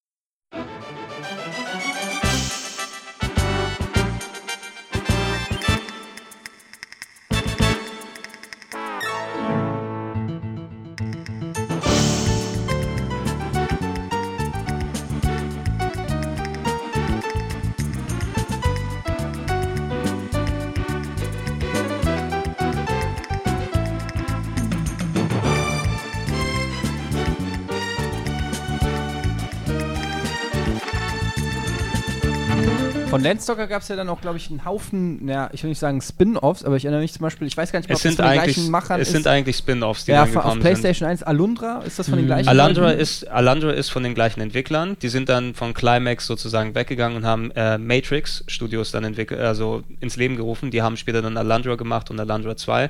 Alandra ist, er ist quasi der, der gleiche Held wie ähm, im, im ersten Teil. Also hier hieß er, glaube ich, Kyler oder so. ich weiß nicht mehr, wie er hier offiziell Bei hieß. Landstalker hieß er Nils. Nee, nee, der Also ist der Nigel König. im Kö Original. war es Nigel? War es nicht der, der Schatz von König Nigel, den du finden musst? Ich glaube nämlich nicht, dass Nigel Nee, der der hieß Nolo. Noel. Ja, auf nee, Englisch. ach, Also Nolo, auf Deutsch hieß er König Nolo König Nolo und, und der, in der Englisch hieß hieß er. Nils und deine, deine Fee hieß äh, Fiona, glaube ich. Fiona war Und im Original ja. Friday. Übrigens, Nigel. übrigens eine, eine relativ schreckliche deutsche Ryle in Übersetzung. Japan. Ryle. Nils in Germany. Ja, Aber Leute, ich weiß doch so. Ja. Krass. Ähm, Auf jeden Fall, das war geil. Al- Und äh, Sp- Spin-off hier äh, Dark Crusader, ne? äh, genau, genau. Saturn. Also ku- Das kurz, kurz die, die Leute, die dann Landstalker gemacht haben, die waren an keinem weiteren Teil da mehr beteiligt, weil die sind dann weggegangen, haben ihr eigenes Studio gemacht mit, mit Matrix, die unter anderem Alandra für die PS1 gebracht haben. Ein ganz, ganz echt gutes, ja, da auch wieder richtig Zelda-Klon von oben top-down mit dem gleichen Hauptcharakter an sich, der in Träume reinsteigen konnte und äh, echt knallhartes Leveldesign und teilweise super düstere Stimmung und so weiter, kann ich auch nur jedem ans Aber Herz nicht so gut wie Landstalker. Nein, nein, nein. Da Das ist, ist hier- das da, beste da, Spiel da ist der jemand wieder bockig, aber die, Lady Stalker, Le- Time also Stalker. danach, Ja, genau, Lady genau, Stalker danach, danach gab es eben die ganzen Fortsetzungen, die gekommen sind. Es gab ein Lady Stalker, das war für Super Nintendo, glaube ich, ne? Ist für Super Nintendo rausgekommen. Damit da ja Lizenzschmuh nicht ist mit Sega, hat man eine Frau draus gemacht, damit dann auf, das auf dem Super Nintendo fortgesetzt werden kann in einem halbgaren Spiel. Es gab ähm, nix. auf, dem, auf dem Saturn danach äh, Dark Savior. Äh, Was habe ich gesagt? Dark Crusader, ne? Dark, Savior hieß Crusader. es, ja. Dark Savior auf Das dem. habe ich auch. auf, Das habe ich nicht gezockt, wie ist denn das? bitte. Also ich fand's echt äh, ziemlich cool. Das war von der, von der Mechanik genauso so schräg von, von oben. Natürlich jetzt alles ein bisschen erwachsener und größer für einen Saturn und so. Ähm, und das hatte ein besonderes Feature. Du konntest in Kämpfen die Gegner nicht nur besiegen, du konntest sie quasi auch, naja, einsammeln, so ein bisschen Pokémon-mäßig und die dann später in Duellen für dich kämpfen lassen. Also es war, das war relativ originell und vor allem, was mir sehr gut gefallen hat, es hat halt viele verschiedene Ausgänge derselben Geschichte. Also du hast angefangen auf so einem großen Tanker und musstest irgendwie so ein Monster wieder einfangen, was irgendwie aus dem Frachtraum geflohen ist und hat sich aufgemacht Richtung, Richtung äh, Kabine. Da wollten Captain umbringen.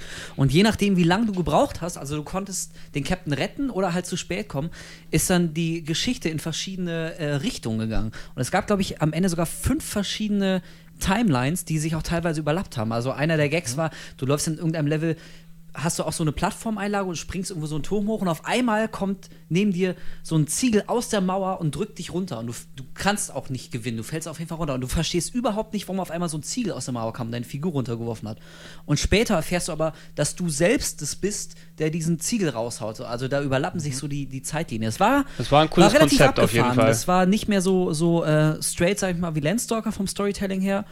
Äh, vielleicht ein bisschen verworrener, aber eigentlich auch ganz geil. Ich habe es leider zu der Zeit nie gespielt. Ich habe es mir irgendwann mal nachgeholt. Also ich habe für den Anfang habe ich mir kurz angeschaut, der auf diesem Schiff eben spielt, Mhm. wo du dich dann schon, ja, wo es dann schon entscheidet, wie es mit der Story weitergeht, obwohl du es noch gar nicht weißt, wie du dann nee, das wird ja auch nicht Schiff gesagt, beeil dich oder so. Das, das, man lässt den Spieler einfach mal machen und je nachdem, wie lange er braucht. Also re- rein was, sich dann die rein was so die, die, die öffentliche Reception sozusagen vom Titel angeht, ist, ähm, Dark Savior hat nicht so gute Wertungen bekommen wie Nö. Landstalker damals und hat auch nicht so einen Effekt gehabt. Es gab später dann noch ein Spiel in der Reihe, was auch nicht besonders gut war als Dreamcast mit Launch-Titel äh, Climax Landers oder genannt, glaube ich, Time Stalkers hier in Ja. Europa, was dann auch wieder mit dem eigentlich gleichen Hauptcharakter ist, aber ein Dungeon Crawler gewesen ist, wo du dann in zufallsgenerierten Kerkern herumläufst mit und Gegner bekämpfst. Also ich habe es damals auch gespielt. Ich war, also ich kann mich erinnern, als ich den ersten Screenshot gesehen habe und gedacht habe, die Zukunft ist da. Weil ähm, Rollenspiel komplett in 3D gerendert, in High-Quality 3D-Grafik. Oh. Ja, das hat, das hat mich Aber geflasht trotzdem, damals. An der ja. Uni am Rechner, wo ich das gesehen habe, anstatt zu arbeiten. Ähm, Wie immer halt. wie immer, wie jedes Mal, wie heutzutage auch.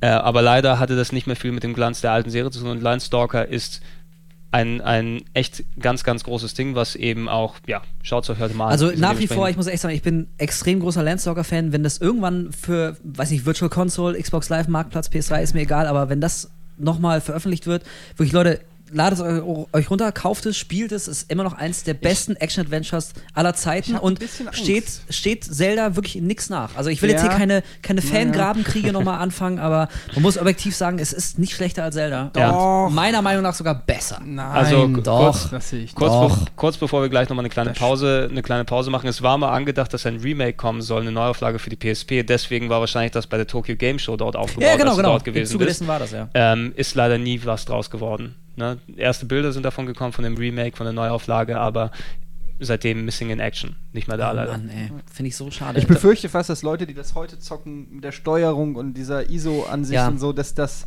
das in einem frustrierenden Erlebnis vielleicht endet. Aber Das- auch aber- irgendwie wieder so typisch Sega, ne? Das Feature, was das Spiel eigentlich wirklich von der Konkurrenz abhebt, ist aber auch das Feature, was die meisten völlig abschrecken lässt. Nämlich diese 3D schräg von oben Grafik, äh, die bewirkt, dass du nicht richtig von einer Plattform zur anderen springen kannst. Ja, weil das, man darf auch nicht vergessen, das Mega Drive Pad damals, das hat ja nicht mal annähernd so die Sensibilität, die die Pads Nee. heute Ja, haben. vor allen Dingen, du konntest, glaube ich, auch nicht. Du hattest ja echt du kannst, nur acht du kannst dich nicht so richtig, genau, du konntest dich nicht so. Die ISO-Perspektive wäre nicht das Problem, wenn du dich einfach komplett frei bewegen könntest, aber du konntest ja dann auch immer nur in. Ja, so echt- 45 Grad genau, in, Winkeln. in 45 Grad Winkeln dich bewegen und dadurch ist das. Äh, Ja. Die Frage ist, konnte, ich weiß nicht mehr, konntest du die Steuerung damals so umstellen oder hat die so funktioniert, wenn du nach unten drückst, dass er nicht direkt unten auf den Schirm gegangen ist, sondern unten links zum Beispiel, dass es zu der Perspektive korrekt Ja, je war. nachdem, wie du gestanden hast. Also, wenn Ja. deine Figur schon so nach links gedreht stand, du hast einfach nach unten gedrückt, ist Dann der ist er auch schräg wirklich nach links unten- unten gegangen.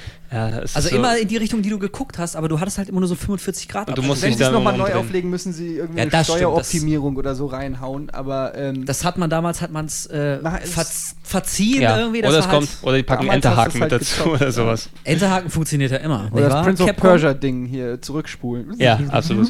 nee, dann, dann lass uns mal eine kleine Pause machen. Wir klären letzte gleich Pause. Mit den, die Vor letzte letzten Pause vor dem letzten Finale. nehme ich ab. Ole!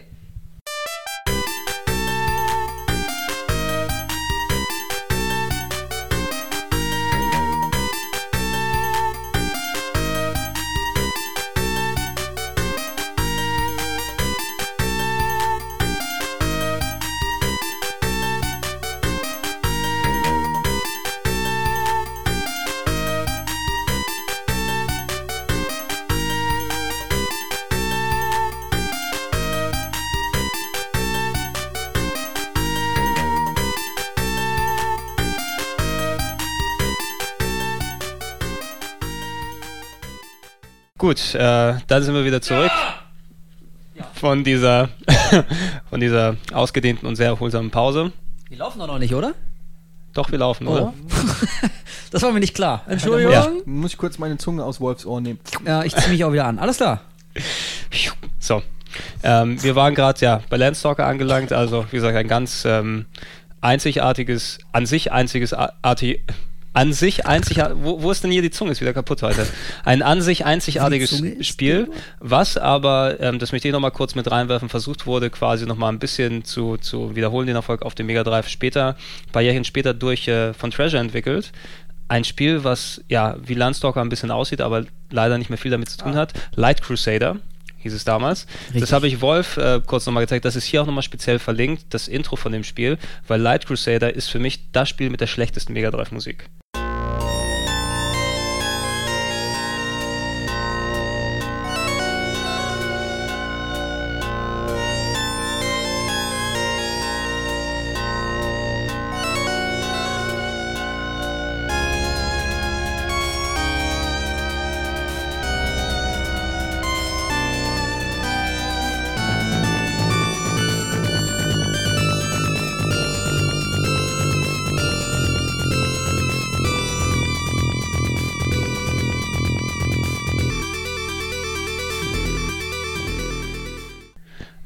Weil dort. Das stimmt, das klingt wirklich Also es, es, hört sich, es hört sich an, als ob da Katzen gequält werden die ganze Zeit damit. Ist nicht so schön. Ja? Aber ist passt dadurch ja auch zum Spiel. passt auch leider so auch zum Spiel. Das Spiel selber ist ein ja, isometrisches Action-Adventure. Gar nicht mal so light.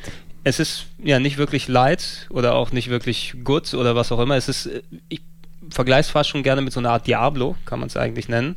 Aber Diablo mehr in der Action-Adventure-Richtung. Einfach, du bist als ein Typ in einer Stadt, in einer Mittelalterstadt und unter der befindet sich ein riesiger Dungeon, der ganz, ganz weit runter geht. Und der ist eben das nicht. kennt man. Der ist eben nicht so Diablo-mäßig mit Loot oder sowas gefüllt, sondern du musst dort herausfinden, warum Monster dort rauskommen und ist alles eben mit so, ja, ähm, Action-Adventure-mäßigen Rätseln und Endgegnern und Bossen aufgefüllt.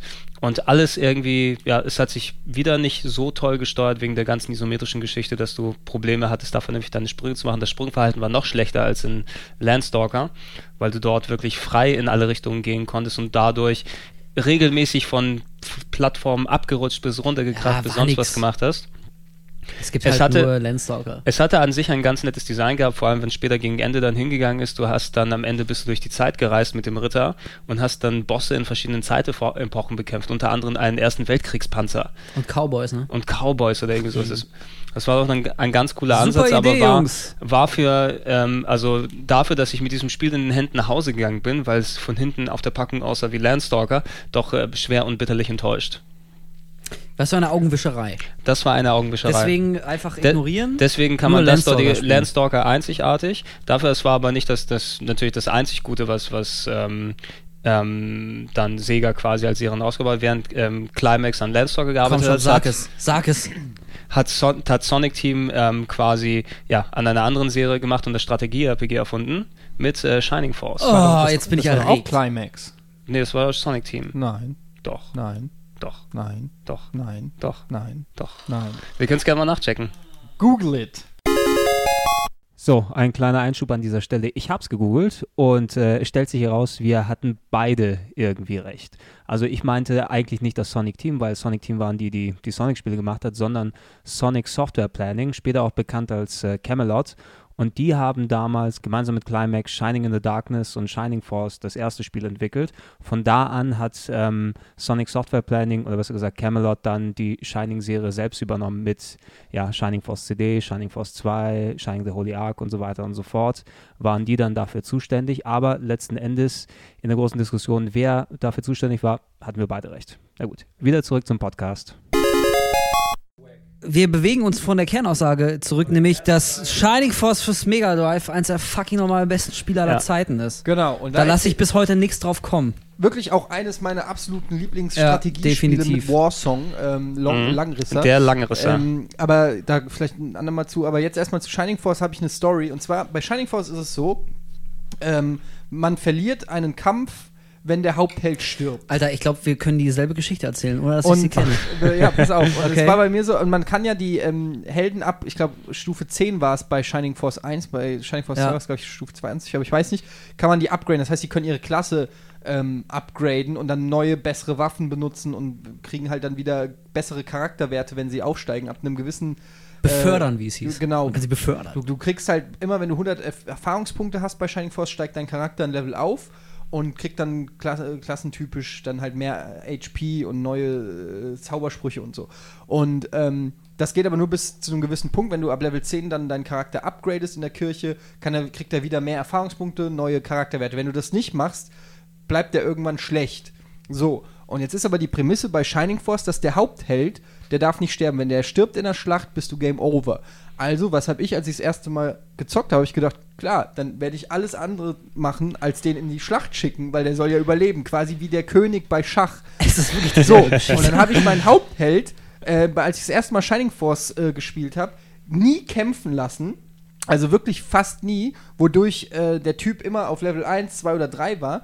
Und in späteren Leveln musst du aber äh, dann mit ihm äh, angreifen und kriegst sofort auf die Fresse und er ist sofort tot und du hast ihn nicht upgradet und du schaffst auch nicht mehr Gegner zu killen später und war quasi in der Sackgasse und konntest nicht durchzocken, weil mein Hauptheld zu schlecht war. Als ich es dann zum zweiten Mal gezockt habe, habe ich es genau umgekehrt gemacht. Ich habe quasi die Gegner immer angeknuspert und dann mit meinem Hauptheld vernichtet, damit er die 48 Erfahrungspunkte kriegt, was das Maximum war für, ein, ähm, für einen gewonnenen Kampf, so dass man mindestens drei Kämpfe braucht, um ähm, ein Level aufzusteigen. Und der Typ wird halt Ultimate Kick-Ass, wenn du den upgradest und wird halt einfach der stärkste von all deinen Charakteren. Das heißt, wenn der Hauptheld richtig gut ist, hast du einigermaßen äh, Spaß mit dem Spiel. Und das habe ich aber halt damals völlig falsch gemacht. Mhm. Also das war Das ist wirklich, blöd. das ist exakt die, fast dieselbe Geschichte. War bei mir auch so. Also ich habe irgendwie auch so meine ersten paar Schlachten geschlagen. Man hat so seine vier, fünf Charaktere bis dahin. Und dann ist auch das erste Mal mein Hauptheld gestorben. Und dann wachst du halt im letzten Dorf wieder auf und merkst, dass die Hälfte deines Goldes aber weg ist. So viel kostet das nämlich ein Game Over. Also Ah. ist nicht das komplette Game Over, aber die Hälfte des Goldes ist weg. Du musst ja ein bisschen bezahlen dafür. Und das hat mich auch so in Panik versetzt, dass ich den ab dem Zeitpunkt immer so unten links in die Ecke gestellt habe, damit er auch ja nicht von irgendwem angegriffen wird. Und ganz am Ende beim Endfight, da musst du ja mit dem Helden, musst du ja mit dem Schwert dann irgendwie hier Dark Genau. Soul den, den Drachen besiegen. Und das kann auch nur der Hauptheld. Ah. Und wenn man es so macht wie wir beide, den nämlich bis zum Ende auf Level 1 lassen, aus Angst, dass ihm irgendwas passiert. Wahrscheinlich kommt man gar nicht bis zum Ende. Nee, also dann kannst du es de facto einfach nicht mehr Ja. durchspielen. Das funktioniert nicht mehr. Und das Krasse Dumm ist, bei gelaufen. Shining Force 1 war es, glaube ich, auch noch so, dass du nicht äh, endlos Schlachten hattest, wie bei Shining Force 2, wo Nee. du zurück auf irgendwelche Spielfelder konntest und deine Level, äh, deine Helden aufleveln konntest. Bei Shining Force war quasi festgelegt, wie viele Erfahrungspunkte man im Spiel kriegen kann. Also es gab einfach eine gewisse Anzahl von Schlachten und es gab keine Random Encounters, wenn man so will. Und deshalb musste man da schon einigermaßen überlegt rangehen. Bei Shining Force 2 war das Ganze ja ein bisschen offener und auch noch geiler. Also das, das Besondere speziell, ich habe es ja ein bisschen angesprochen, dass man so ja speziell an dieses Spiel rangehen musste, eben dass Shining Force 1 damals eigentlich ja ein Genre mit erfunden hat. Es war ja nicht nur mehr klassisches Rollenspiel oder klassisches Strategiespiel, sondern hat beide Genres so kombiniert, dass du herumläufst im Spiel wie bei einem Rollenspiel, durch Städte, mit Leuten redest, äh, Geschichte erlebst und so weiter. Und wenn es dann zum Kampf gekommen bist, ähm, dann hast du eben ein großes, ja, fast schon Schachbrettartiges Feld, wo du dann deine Spielfiguren hattest, die alle ihre eigenen Züge machen konnten, ihre eigenen Attacken. Wenn du sie dann aufeinander zugelenkt hast, na, benachbarte Felder können angegriffen werden und dann kommt diese geile Animation zwischendurch, wo die beiden dann äh, Kontrahenten sich gegenüberstehen, ja, was nochmal dieser eigentlich simplen Grafik nochmal ein bisschen mehr Pfiff gegeben hat. Und das war eben so ausgefächert, dass du wirklich dich auf große, lange Schlachten konzentrieren kannst, zwischendurch aber noch ein Rollenspiel dort erlebst. Und so eine Geschichte, wie euch beiden dann passiert ist, da merkt man bei Shining Force 1, dass das Konzept eben noch so neu und so frisch war, dass sich die Entwickler einfach gar nicht hätten ausmalen können, dass dort, ey, da kann jemand in eine Sackgasse geraten, weil er das und das nicht macht. Das wurde dann im zweiten zum Beispiel dann eben auf, ähm, aufgelockert dadurch, dass es die Möglichkeit gab, zwischendurch mal andere Kämpfe zu machen, die nicht mit der Story zu tun haben.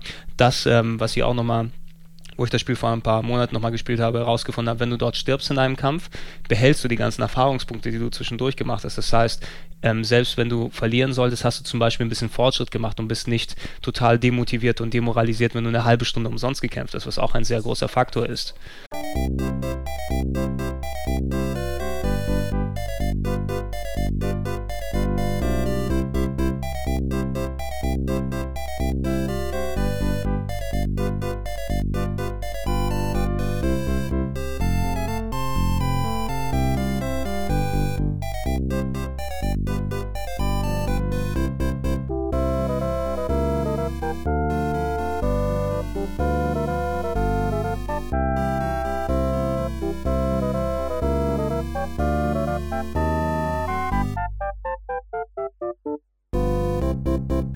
Und was bei, bei Shining Force auch immer so geil war, es gab Charaktere, also man konnte unheimlich viele äh, Mitstreiter finden. Ich glaube, man, ich weiß nicht, wie viel konnte man in einen Kampf mitnehmen? Zehn oder so? Boah, ziemlich jede Menge auf jeden Und Fall. auf jeden Fall gab es aber halt weitaus mehr Charaktere, die man spielen konnte. Und jeder hatte, äh, manche konnten fliegen, manche konnten diagonal angreifen, Bogenschützen, konnten über zwei Felder angreifen. Es gab Zauberer und alles Mögliche.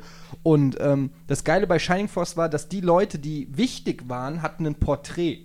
Die hatten, ein, die hatten Mhm. ein Bild. Wenn man äh, die angelabert hat und ein Bild aufgeploppt ist von Äh. denen, wusstest du, geil, den werde ich wahrscheinlich irgendwie akquirieren können. Ich muss irgendwas machen, damit der mein Team joint. Und das war halt zum Beispiel noch geiler in Shining Force 2, weil du ganz oft irgendwelche Charaktere gabst, zum Beispiel einen Golem, der irgendwo. Äh, Claude äh, der Golem. Ja, genau, der irgendwo. Tolle der, Namen übrigens alle. der irgendwo zusammengesackt in der Ecke saß und du, musst, du wusstest nicht genau, der hatte ein Bild, ein Porträt, das heißt, du wusstest, den kannst du irgendwie kriegen, aber du wusstest halt nicht genau wie. Und das waren dann so die kleinen Rätsel, wie kriegst du halt die Leute in deine Party. Und das hat unheimlich Bock gemacht, dann äh, ja, sich ein Team zusammenzustellen mit geilen Kämpfern. Äh, am Anfang denkt man, die, die Birdmen, die sind alle gut, die sind aber eigentlich alle scheiße. Dafür können sie sich schnell und weit bewegen und so. Ja, manche Charaktere, Ach, ja. die waren echt äh, schwer zu finden. Also ich erinnere mich bei Teil 1 so ziemlich, ja, im letzten Kapitel, es gibt ja acht Kapitel, im letzten Kapitel bist du in einem Dorf und da hängt am Busch so ein ganz kleiner Zettel. Also man muss wirklich hingucken. Und wenn du dann anklickst mit der Figur diesen Zettel, dann liest du halt, wie er äh, Hattori Hanzo natürlich wieder, der Ninja, ich bin irgendwo, äh, hol mich da und wenn du ihn dann abholst, gehört er auch zu deiner Party, aber kannst auch leicht übersehen. Aber es war schon echt die Motivation halt, Ah, du hast immer nach neuen und besseren und kräftigeren Mitstreitern Sich immer den Arsch abgefreut, wenn man irgendwo hinkam und da war einer mit Porträt und man wusste, geil, den darf ich bald. Allein bei Teil 1 Sylo, der Werwolf. Wie Oh, cool, als er endlich den Werwolf ja. hat, das mit seinem Metallklauen, ey. Das war ja wohl der derbste. Das Und war ich weiß so noch, ich habe. Shining Force 2 habe ich zuerst auf Japanisch gezockt und hatte, das war wirklich der klassische, äh, das klassische Problem, dass ich nicht weitergekommen bin. An einer Stelle in Shining Force 2 muss man, glaube ich, an, in einer, da ist in einer Stadt ein großer Baum und da muss man irgendeinen Gegenstand benutzen. Dann öffnet sich unter dem Baum ähm, eine Treppe und man kommt in irgendeinen Dungeon oder so. Selbstverständlich. Und, und das auf Japanisch wusstest du das nicht, ja. Äh, Das, da stand halt ein Hinweis, benutze hier das Buch, bla bla bla. Und ähm, da bin ich halt nie drauf gekommen. Das heißt, ich konnte Shining Force 2 dann erst dann weiterzocken, als ich es auf, äh, auf Englisch hatte. Ich glaube, ich bin der einzige Mensch der Welt, dem Shining Force 2 nicht so gut gefällt wie der Echt? erste. Ja, ich finde den ersten Wahrscheinlich. den zweiten geiler. also ich, ich fand Ja, den zweiten auch um einiges, aber Eigentlich einfach ist er auch geiler. Er ist freier und größer und es gibt mehr Figuren, aber ich weiß nicht, ich komme nicht drüber hinweg. Ich mag einfach diesen, den, den Stil vom zweiten nicht mehr. Das ist mir, das geht mir, also von Teil 1 zu Mhm. Teil 2, das ist so ein krasser Bruch. Ja, das ist mir wie echt alles zu kindisch. Man muss wirklich mal darauf achten, wie, dass der Stil im ersten noch echt anders ist als beim zweiten. Ist es? Hab ich jetzt gar nicht Ja, im Erinnerung. zweiten hast du dann diese komische Ninja-Ratte Slate und irgendwie auch der Golem sieht nicht mehr cool aus. Der Werwolf ist, ist auf einmal so ein, so ein netter, freundlicher Werwolf. So. Irgendwie der Stil, ich mochte das einfach nicht. Mir gefiel einfach so dieser, der ganze, wie es sich angefühlt und Hab wie ich es so ausgesehen mehr hat. im Kopf, dass Hab mochte ich bei eigentlich Force war. 2 Also gefühlt, also es ist schon Aber eigentlich war es das her. bessere Spiel, das weiß ich schon. Aber in meinem Herzen ist Shining Force 1 halt irgendwie immer noch der, der Bad Motherfucker Ja, der Shining Force ey, da, da, da sagt auch niemand was dagegen, das ist natürlich persönliche Und was Präferenz. ich, was ich sehr gut fand bei Shining Force 1 ist, es gab ja irgendwann kam ja der Trick raus, musstest du eingeben im Optionsmenü und dann konntest du deinen Figuren auch eigene Namen geben. Also normalerweise konntest du ja nur deinen Hauptheld so benennen, natürlich nach dir immer. Aber mit diesem Trick konntest du auch äh, die Figuren so selbst benennen und das fand ich auch sehr geil. Also heute ist man ja dran gewöhnt, du kannst deine Figur customizen bis dort hinaus, das ist ja nichts Neues mehr. Aber damals schon mal die, die geheime Möglichkeit, jeder Figur einen eigenen Namen zu geben, hat man natürlich die besten Kumpels genommen, irgendwie die heiße Magierin, die hast du dann so genannt wie das Mädel, in das du gerade verknallt bist und so. Das fand ich schon, das war schon nett. Das, heutzutage gibt es sowas einfach nicht mehr. Ja, Nee, Shining Force was, war auf jeden Fall geil. was ganz, was ganz Spezielles. Bevor, bevor die Leute sich dann beschweren, natürlich, ähm, Rollenspiel mit Strategie gab es auch vorher schon, ähm, aber nicht in der Form, wie Shining Force das gemacht hat. Also Nintendo hatte schon ein paar Jahre vorher Fire Emblem gemacht, was dann später bei uns auch nochmal in der Neuauflage rausgekommen ist. Die hatten aber nicht das Ele die hatten nur die Elemente mit den Kämpfen gehabt, dass die über dieses Schachbrett musste ablaufen, aber nicht diese Symbiose mit dem Rollenspiel, was noch mit dazu Ja, du war. bist ja nicht in frei begehbare Ja, Städte gegangen. und, und das gibt es in der Form wirklich auch nicht mehr. Ne? Also wenn du Strategie-RPG hast, die sind meistens so limitiert in der Form, dass du wirklich dann Städte bestehen nur noch aus Karten, die du anklickst. Städte sind Mhm. dann wirklich nur Pulldown-Menüs, wo es dann eine Taverne oder sonst was gibt. Ähm, hier war es wirklich ein, ein vollwertiges Rollenspiel, sogar mit Oberwelt und allem drum dann im Aber das zweiten scheint Teil. ja eh, mit Final Fantasy 13 und auch Resonance of Fate und wie sie alle heißen, so Rollenspiele heutzutage, die scheinen das weg zu rationalisieren. Und das gefällt mir überhaupt nicht, weil das war für mich immer was, was ich geliebt habe bei JRPGs, war einfach, ähm, dass man, dass man eine Oberwelt hat, dass man in eine Stadt kommt, dass man in der Stadt rumläuft Und ähm, das in einen Waffenshop geht, das war immer das erste, du gehst in den Waffenshop und guckst, was gibt's, was mich verbessert, wo muss ich grinden, damit ich mir die neueste Waffe kaufen kann.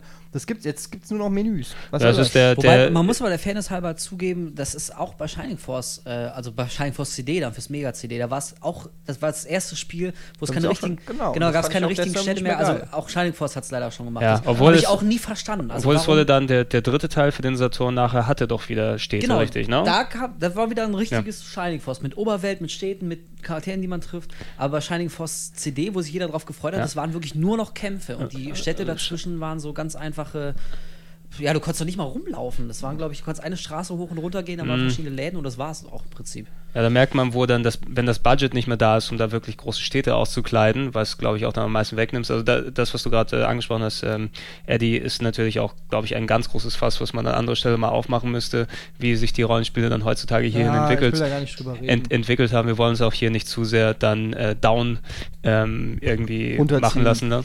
Ja. Nee. Ähm, aber oh, jetzt sind wir alle deprimiert. Ja, aber Shining Force, Shining Force, Shining Force, Shining Shores, Shining Shores, der Shining Shores, echt gut auf dem Mega Drive gewesen, auf dem Mega CD habe ich leider nie die Version gespielt, die will ich, wollte ich mir mal zulegen, aber die ist so selten mittlerweile und kriege ich auch für kein vernünftiges Geld mehr zu. Ich habe sie ja zu Hause. Ja, ich gebe dir einen Zehner für.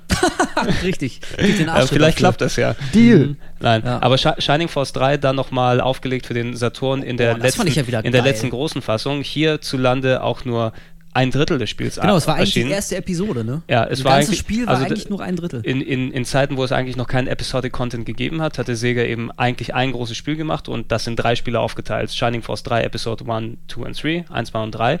Davon ist in Europa nur die erste rausgekommen, auch total nur Shining Force 3 benannt, ja. ohne dass der Episodencharakter durchgestellt wurde und die restlichen sind eben nicht rausgekommen, weil der Saturn da mittlerweile schon langsam am, am Abflöten war. Also da ist nichts ja. mehr. Ich habe auch nur die erste gespielt. Also die anderen habe ich Aber die, die ist auch an sich ziemlich brillant. Ja. ja, das war wieder original Shining Force. Alles noch ein bisschen größer und grafisch netter und alles noch epischer, aber im Prinzip Shining Force, wie wir es haben wollen. Das ist ohnehin, ey, ich hoffe so, dass irgendjemand mal ein richtig geiles, also entweder ein Remake vom ersten, wir mögen ja alle keine Remakes, unoriginell und so, aber davon hätte ich gern eins. Oder noch besser ein richtig neuer, geiler Shining Force Teil. Und nicht, nicht so eine, so eine halbgare Kacke da. Also ich will ein richtig geiles Shining Force. Mit, äh, weiß nicht, 400 Figuren zur Auswahl, mit einem Mehrspielermodus, wo am Ende sich zwei Armeen treffen und so. Das hätte ich gern, ohne Scheiß. Da also würde ich richtig viel Kohle für bezahlen. Also Sega hat mittlerweile ja dank ähm, den, den, ich glaube, die heißen mittlerweile Sega Wow, die Entwickler. Das war Overworks, ähm, die, die früher Sky, Jesus. Die, die früher Fantasy Star und Skies of Arcadia gemacht haben und jetzt Valkyria Chronicles wieder ein einigermaßen fähiges Rollenspielteam.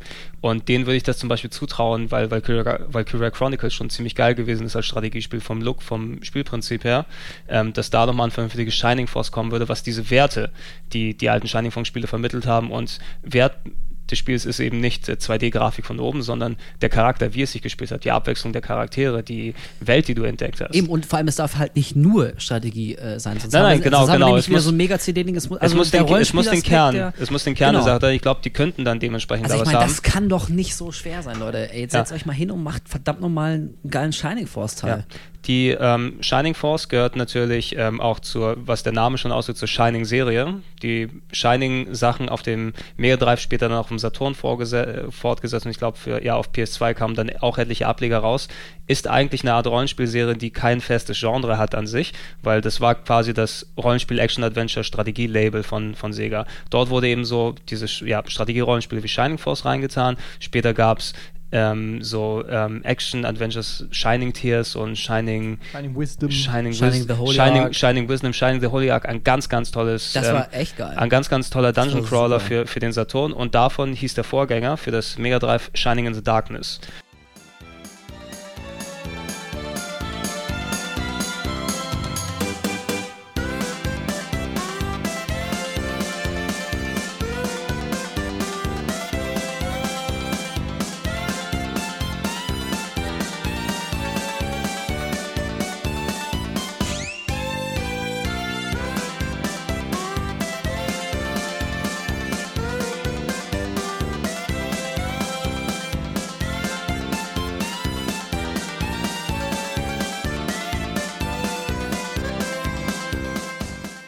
Eigentlich der erste Teil der, der Shining. Eigentlich, Serie. eigentlich der, der erste Teil der Shining, wo die Shining-Serie etabliert wurde, wurde, meinst du vorhin bei Landstalker, das hat sich auch darüber hinaus dann getragen, diese typischen Elemente, was Shining verbunden hat, ähnlich wie Final Fantasy. Du hattest Elemente, die gleich waren. Die Herbs, die, die, die ähm, Items, die du hattest, sahen gleich aus in Anspielen. Die, die hatten Menüs dieses, die dieses Überkreuzmenü so. hatten die beide. Die hatten den, den, den Grafikstil und so weiter. Shining in the Darkness war aber kein Strategierollenspiel oder was anderes, sondern es war eine, eine Hommage oder ja, es war daran orientiert an diesen klassischen ähm, alten Computerrollenspielen wie Wizardry, wie Ultima Ja. ungefähr.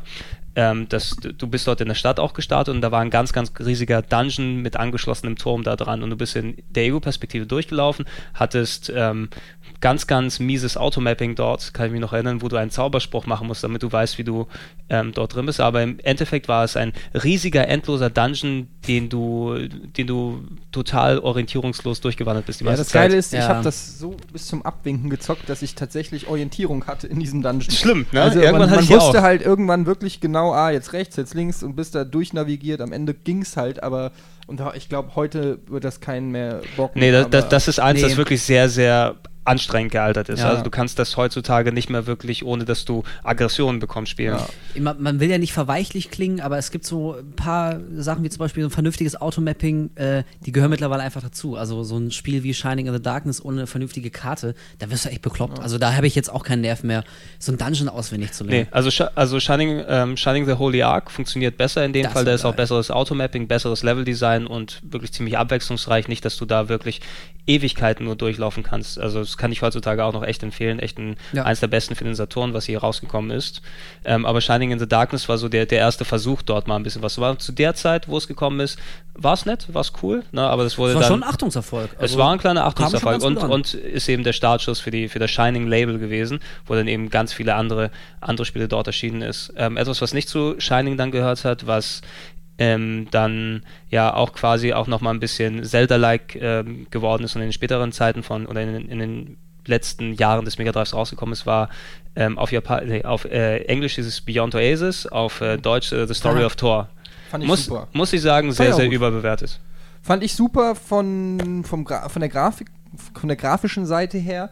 Leider war das vom Spielprinzip zu sehr, ja, ich will nicht sagen beat'em up, aber zu actionreich. Ähm, das hat auch einfach nicht so den Tiefgang gehabt, den es gerne gehabt hätte. Leider nicht. Aber ich habe es tatsächlich gern gezockt, so. Ja. Aber äh, ich, Und Ja. das System, also du konntest ja im Laufe des Spiels dann so vier Flaschengeister, Geister, Djinns. Ja, der eine war halt irgendwie, du hast so eine kleine Fee, der andere war so ein, so ein Pflanzengeist und so ein Feuergeist und so. ja, ich glaube, das Also ich fand das, fand ich auch schon ganz gut. Also das, das, das, einzige das sah vor allem Spiel, geil aus. das einzige Spiel, wo der Also, Hauptcharakter ja. Prinz Ali heißt, glaube ich. Prinz Ali, ja. Prinz Ali, der dann ein, ein ja, so Aladdin-mäßiger Typ gewesen ist, der Grabräuber oder irgendwelche Schätze entdecken muss. Also die Story habe ich auch nicht mehr komplett im Kopf, aber es war schon sehr, sehr ja, wollte wie so eine Art ähm, erwachseneres Zelda 3 ein bisschen wirken. Mit ein bisschen mehr mit Oberwelt, mit, Schwertkämpfen. mit Schwertkämpfen, mit was das hervorstechende Merkmal fand ich, waren dort wirklich die Grafik und die Animation, speziell vom Hauptcharakter, der eben in seine, in seine Super-Punch-Tirade dort ähm, ähm, aus, ausufern konnte und das war auch alles gut und geil animiert. Ja, ähm, auch sehr gute, sehr große Endgegner. Ich fand es vom Umfang her ein bisschen enttäuschend und vom Rätselgehalt. Also da war ich dann doch ein bisschen ernüchtert, dass ich auch so nach 5, 6 Stunden schon den Abspann gesehen habe. Und ich finde dort ähm, leider die, der schlechteste Soundtrack, den Yuzo Koshiro dann gemacht hat für das Spiel, weil echt, ich kann mir den nicht anhören, verglichen mit den anderen Sachen. Der ist irgendwie richtig daneben. Weiß nicht, das ist wahrscheinlich eine persönliche Sache, Kann aber ich ich fand, jetzt der Hätte war... ich jetzt gar nicht mehr so im Ohr. Ja, Aber also- es stimmt, dadurch, dass er einem nicht hängen geblieben ist, spricht schon Ja, dafür, dass also es ich, ich, ich, habe es vor einiger Zeit eben nochmal noch mal eingelegt und da ist mir aufgefallen, ey, wieso klingt der Soundtrack so schlecht?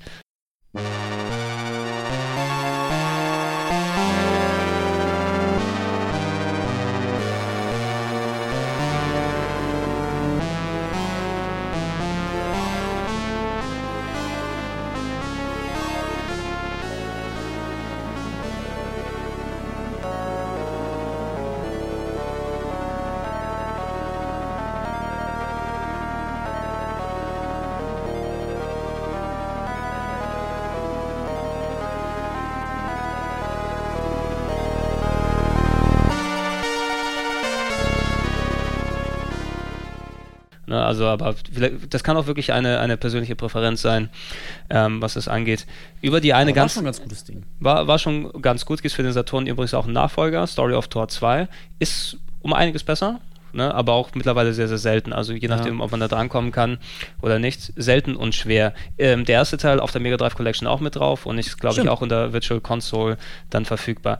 Über die eigentlich größte Rollenspielserie müssen wir jetzt hier nicht im Detail sprechen, weil da haben wir einen ganz Podcast drüber gemacht, über die Fantasy Star Spiele. Ist ja auch Ähm, verlinkt. ist ja auch verlinkt hier dazu. Also anstatt, dass wir hier. Da bin ich ja absoluter Experte für. Da bist du ja absoluter Experte. Ja, also ich, ich finde es immer noch sehr scheiße, dass wir das Spiel madig gemacht haben, damals in der Sendung hier. In Folge 15, wo es hier verlinkt ist, wo der liebe Wolf den Beitrag gemacht hat für die Sega Mega Drive Collection für die PS2. Ja, Ja. ja, Hat wo, er gelästert über Fantasy Star. ja er hat gesagt, so, Aber ich war nicht der Einzige, das muss man mal sagen. Ne? also damals, damals O-Töne gemacht über das Spiel, über was, was war damals, was war damals so toll auf Mega Drive, ja. Und mich haben sie natürlich dort nicht reingelassen, dass ich da mal ein bisschen was erzähle. Und da kam der Tino zurück, Du ja, auch noch die langen Fantasy? Star fand ich scheiße, Fantasy Star 4 und diese ekelhafte Grafik und das kann man sich nicht mehr antun, nicht mehr angucken. Die, die ekelhafte Grafik und alles. Also es wurde total niedergemacht. Ja? Also, als- Stimmt nicht, Leute. Oh, Best ja- Game ever. Man muss ja mal kurz sagen, dass Fantasy Star im Prinzip nichts anderes ist als das Saber Rider Rollenspiel. Das heißt, äh, wer Fantasy Star nicht gut findet, findet auch Saber Rider nicht gut. Und wer Echt? Saber Rider nicht gut findet, der tritt wahrscheinlich auch kleine Welpen. Ja.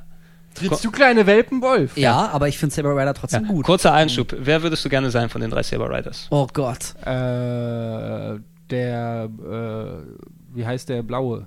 Der Colt. Ja, Ja, natürlich. du? Ja, klar. Hm? Ich wollte immer Fireball sein. Der hatte ein cooles Auto, mit dem er fahren konnte. Das war ja auch eigentlich der Haupt... Egal, das ist für den Saber Rider Podcast. Ey, was, was guckt ihr euch Dieses so an? unangenehme Schweigen jetzt hier. Die Begründung war einfach, der hat ein cooles Auto. Der hat ein cooles Auto. Hat er auch. Ja. War auch der Hauptcharakter. ich mir Ist auch so okay, ein Auto. David Hasselhoff. Was hast du denn? Ich habe auch mein David Hasselhoff Fernbuch noch irgendwo noch. Das ist sehr gut. Wer, die David Frage Hasselhoff- ist, wen fandet ihr von den Turtles am David coolsten? Hasselhoff sollte ja eigentlich der zweite spielbare Charakter in Onimusha 3 werden, statt Jean Reno, ne? Fällt Ist das, dein, ist das dein Ernst? Ja, fällt mir gerade so ein. Das ist nämlich genau, was du gesagt hast, äh, dass Sonic äh, so ein bisschen an Bill Clinton erinnern sollte, weil irgendwie die Japaner ihn cool fanden. Als sie Onimusha 3 gemacht haben, die Capcom-Jungs, haben die sich auch überlegt, wer kommt im, im Westen so richtig gut an. Die hatten ja den japanischen Schauspieler, dessen Name mir gerade entfallen ist. Takeshi Ab- Kaneshiro. Genau, Takeshi Kaneshiro, aber die brauchen halt noch einen für den westlichen Markt. Und da hat da irgendjemand echt ernsthaft David Hasselhoff vorgeschlagen. Alter. Und dann haben sie halt doch Jean Reno genommen. Die das wäre doch wohl das, ich most gerade eine Frage awesome gestellt, Game die, ever. die ist etwas untergegangen. Welcher von den Turtles war der coolste? Äh, Raphael. Leonardo. Wer, wer Leonardo? war der mit der, mit der roten äh, Augenbinde? Raphael. Raphael, ja, Ja. dann Raphael. Der mit den Seido Ja, Seidolchen? der war der coolste mit ja, den auf jeden Seildolchen. Fall. Ja. Egal, Also, dann kommen wir doch einfach weiter zum nächsten Thema. Guns for Show, Knives for a Pro.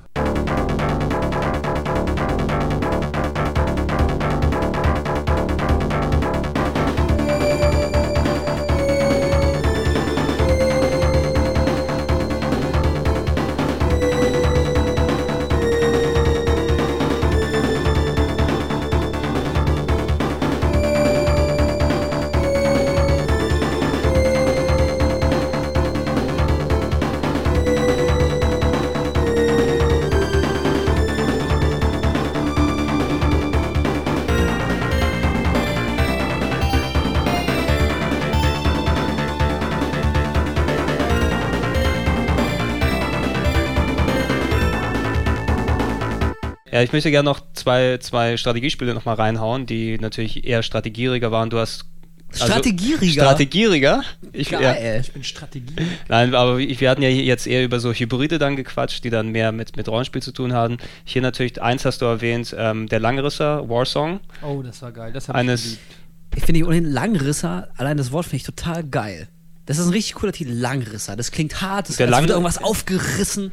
Ja, es war dieses, die, die, das Typische, dass die Japaner ganz gerne so ein Fable haben für deutsche Spieletitel, die einfach dort exotisch klingen. Also es gibt ja auch, die, klingen. es ja, gibt, genau, es die gibt, Deutsch klingen, ja, es gibt auch was Wolkenkratzer, Stahlfeder Ja, ja. und ähm, Zeitgeist. Ehrgeiz, Ehrgeiz. Brechreiz auch gern genannt. Ja. Ähm, und da war der Langrisser eben auch eins- Einhänder. Einhänder. Ein Hand, ja, Einhänder ist aber super.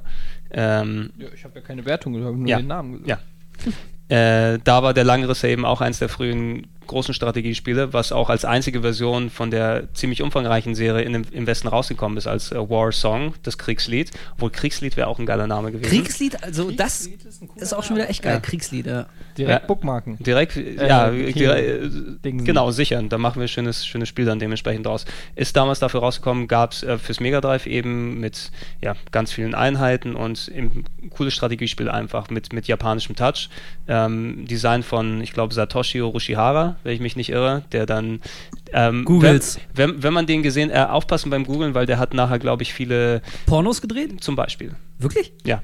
Ach, Also der, der, Hat er sein, japanische Pornos gedreht? na, naja, sein, sein Art-Design sozusagen, ähm, der hat nicht nur Wie war der Name nochmal? Satoshi Orochihara. Habt ihr mitgeschrieben, ne? Alles Ja. klar, jetzt fangen doch alle Das, an verl zu das verlinke ich übrigens nicht. Nein, aber er hat dementsprechend Art-Designs nicht nur gemacht für ähm, Rollenspiele, später auch für Growlancer und unterschiedliche Strategieserien, sondern auch für, sagen wir mal, Anime-Filme und sowas, die eher in die ähm, nacktere Richtung gegangen sind. Die bei dir im Regal da liegen zuhauf. Nee, nicht Jedes wirklich. Mal, Hentai. wo ich mir immer einen, einen neuen ausleihe, wenn ich bei dir bin. um bei einen Spezialbegriff zu benutzen. Aber das, das findet sich zum Glück nicht in Warzone. Eine andere Sache. Was war das andere Pornospiel? Da, nee, das andere Porno, das andere Strategiespiel. Ach so. Herzog 2, muss ich hier nochmal kurz mit reinschmeißen. Der, ja, das ist eigentlich eines der ersten Echtzeitstrategiespiele. Ähm, haben wir damals im Strategie-Podcast auch ein bisschen ausführlicher drüber gequatscht. Ähm, hat nicht viel damit zu tun, wie Echtzeitstrategie heutzutage ähm, verstanden wird, weil da war Dune eher der Vorreiter, Dune 2 Ja. besser gesagt. Aber Herzog 2 hat, ja, war so eine Art Echtzeitstrategie-Spiel eben, was du schon ein, zwei Jährchen vor Dune 2 auf der Konsole spielen konntest. Ein bisschen anders gelegt, anders gestaltet, aber gilt so als der Ur-Ur-Pionier des Genres. Und auch wieder ein. Kick-Ass-Titel. Herzog 2. Herzog, ja. Und Das ich, hat einfach- das ich glaube, glaub, es gibt ja auch nicht mal einen Herzog 1. Ja? Ja, noch cooler. Direkt mit dem ja? zweiten Teil Es ist loslegen. einfach Herzog 2. Und ja? dann die Prequels bringen, die alles äh, davor Herzog, erklären. mi Das hat Herzog ja minus 2. bei Star Wars auch schon so großartig Ja. Star, Star Wars Episode Der 1. Nachfolger hieß ja äh, Herzinfarkt. Herzinfarkt? Äh, Nee, Herzinfarkt. Ach so. Ich habe jetzt echt Entfucked. Ja, Habe ich auch verstanden. Herzinfarkt. Herzinfarkt. Auch nicht schlecht. Hört sich, hört sich an wie ein Spediteur irgendwie. Sind wir jetzt durch, weil dann würde ich nämlich mal zu meinen Insider-Tipps kommen. Ähm, Oder wolltest du noch was sagen? ja, ich wollte nur kurz äh, zwei Namen reinschmeißen. Schmeiß mal. Ähm, es gibt, äh, dieses Jahr kommt noch ein Rollenspiel fürs Mega Drive raus, was du Quatsch. kaufen kannst. Ja, es gab ähm, vor zwei Jährchen, ähm, nee, vor drei Jährchen ungefähr eins, das, ähm, ein Spiel, das hieß äh, Beggar Prince, der, der ähm, Bettler Prinz sozusagen. Das war ein altes chinesisches Rollenspiel, was in China als neues Mega Drive Modul aufgelegt wurde, das man kaufen und bestellen kann und region-free ist und man überall spielen kann. Und ähm, jetzt haben sie noch ein paar Leute zusammengetan und basteln noch ein weiteres 2D-Rollenspiel, das heißt der Pier Solar. Konnte man irgendwie bestellen, dass es letztes Jahr rauskommt. Auch, ich weiß nicht, ob da ein anderes Spiel zugrunde lag, aber sieht auch wie so ein typisches 2D Mega Drive Rollenspiel raus und kommt echt als Modulversion, die man sich kaufen kann, hier nochmal raus. Sensationell. Auch hier? Auch, äh, naja, du kannst es hierzulande dann kaufen, du kannst es natürlich bestellen. Ich glaube, es wird teilweise von deutschen Leuten mitprogrammiert und mitgecodet. Aber du wirst es richtig als Mega Drive Cartridge dann haben. Ähm, wenn du dort ähm, spendest, Geld spendest an die Entwickler, wirst du sogar namentlich irgendwie im Abspann erwähnt, dass du dann dort auf der Cartridge mit draufgebrannt Im bist. Abspann erwähnt, wenn ich im Spiel erwähnt werden. Hast du schon Wolf getroffen? Da hinten an der Kreuzung steht er und winkt.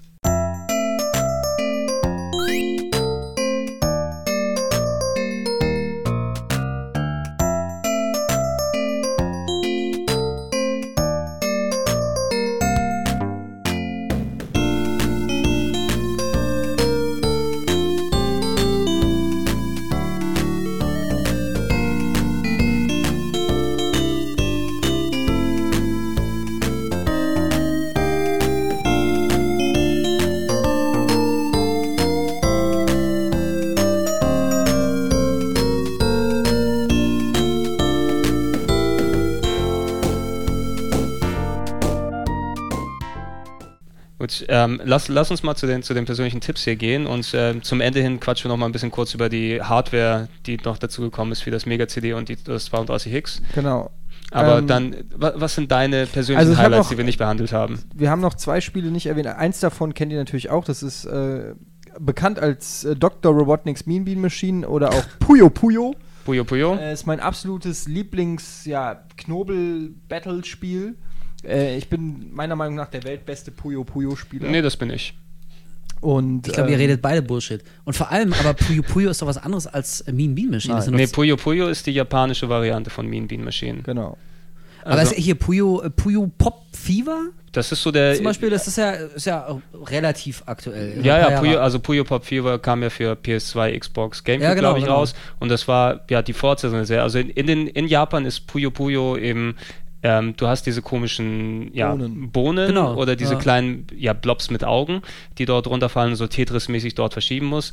Ähm, es gab eine andere Story drumherum, dass dort irgendwie so ein kleines Mädchen durch den Wald läuft und andere Charaktere trifft. Die wurden für die europäische Version, wo sie dieses Puzzlespiel rausbringen wollten und die gesagt haben, hm, die Story, die sie verbaut haben, das ist uns ein bisschen sehr, sehr japanisch, das wird hier nicht ankommen. Aber Sonic zieht. Also wurden also Einfach alle, Sonic drüber alle gestülpt, wurde fertig. einfach Dr. Robotnik als, als Hauptbösewicht dort darüber getan. Und Funktioniert das ist ja auch, also ich meine, wir reden hier von einem Tetris-Klon, insofern brauchen wir nicht Ja. auf die Story eingehen. Ja. Fakt ist aber, dass das Spiel im One-on-One meiner Meinung nach einfach, ah, das Super. ist immer noch super geil. Also- ich liebe das, diese extra, äh, bis, es bis auf die Spitze zu treiben, immer die Sachen zu connecten und dann den entscheidenden äh, Finisher zu machen und dann baut sich von alle, alles von alleine ab und löst eine riesen Kettenreaktion auf.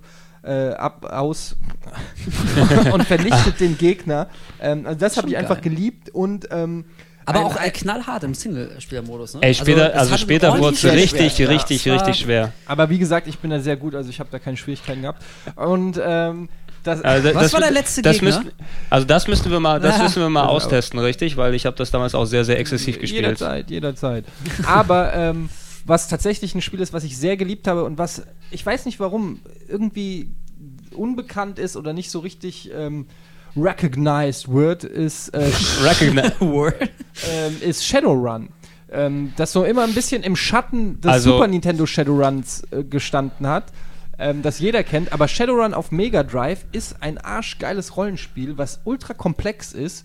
Ähm, allein, wenn man mal da die Charakterwerte sich anguckt, die man da alle hat und was man da machen kann mit Sidequests und Waffen-Upgrades und in die äh, virtuelle Welt und alles. Ich wollte es neulich auch mal ausgraben und habe es auch schon ein bisschen angezockt und es wird demnächst vielleicht mal bei Ausgegraben online stattfinden. bin ich, da bin ich sehr gespannt, weil für mich ist es eine der größten Enttäuschungen, die Nee, ich je dann gekauft hast du es habe. nicht genug gezockt. Ey, Ja, ich- vielleicht hab ich's, bin es auch durch Ich, die ha, ich Zeit hab's, ein ich bisschen ich verklärt, hab's auch aber- erst viele Jahre später dann gekauft, Ja. nachträglich, weil ich bin ein Riesenfan vom Super Nintendo Shadowrun und hab's auch mehrfach Ja, ich finde das durchgespielt. Super Nintendo Shadowrun auch super, aber das, das Mega Drive Shadowrun bietet in der Tat eine ganze Menge äh, Tiefgang und äh, es ist sehr schwer zugänglich und es hat ein paar richtig unfaire Stellen. Wenn du abgeknallt wirst, kommst du irgendwie in die Klinik. Und ähm, dann wartet vor der Klinik der, in der Regel der Typ, der dich abgeschossen hat. Das heißt, es kann in einer Endlos-. Wirklich, wirklich wie in einer Endlosschleife. Du kommst aus der Klinik, der Typ ist direkt wieder, da knallt dich wieder ab. Und äh, das gibt so Sachen, oder du kannst den Leuten auch nicht richtig entkommen, weil die in der gleichen Geschwindigkeit laufen wie du.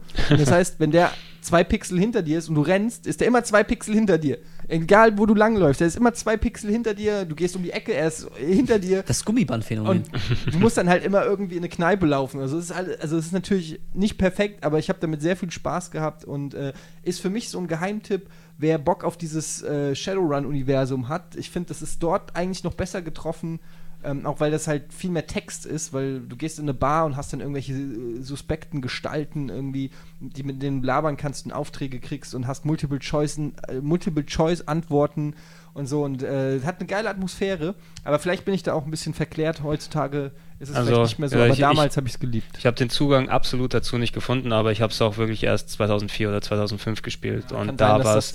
Also so ich, ich bin damit nicht warm geworden. Äh, Es ist relativ selten, wenn man es sich jetzt mittlerweile kaufen will. Ich habe damals schon, glaube ich, 70, 80 Mark oder sowas für ausgegeben für eine vernünftige Version. Also wer sich umgucken will, es ist sehr schon so ein Sammlerstück. Ne? Ja. Wolf, Äh, achso, meine, meine Insider-Tipps, ne? Hast du noch Ja, was? bizarrerweise haben wir echt fast alle genannt, die ich immer so geil fand. Also wir haben ja über Splatter auch schon gesprochen und so.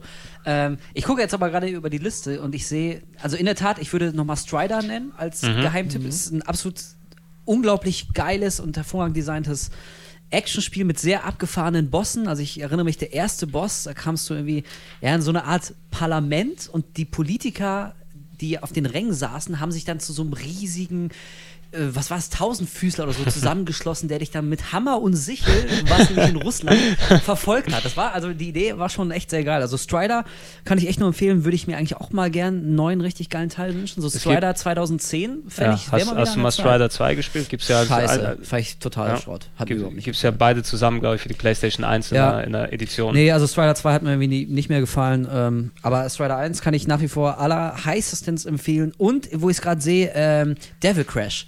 Der supergeile Oh, der Horror-Heavy-Metal-Flipper fürs Mega Drive. Wie cool ist das denn? Alien Also, Crash. Oder das- Crush hieß der doch Alien, auch. Alien Crush oder ähm, Dragon's Revenge oder Dragon's Fury, Dragon's Fury in und den Euro-Versionen.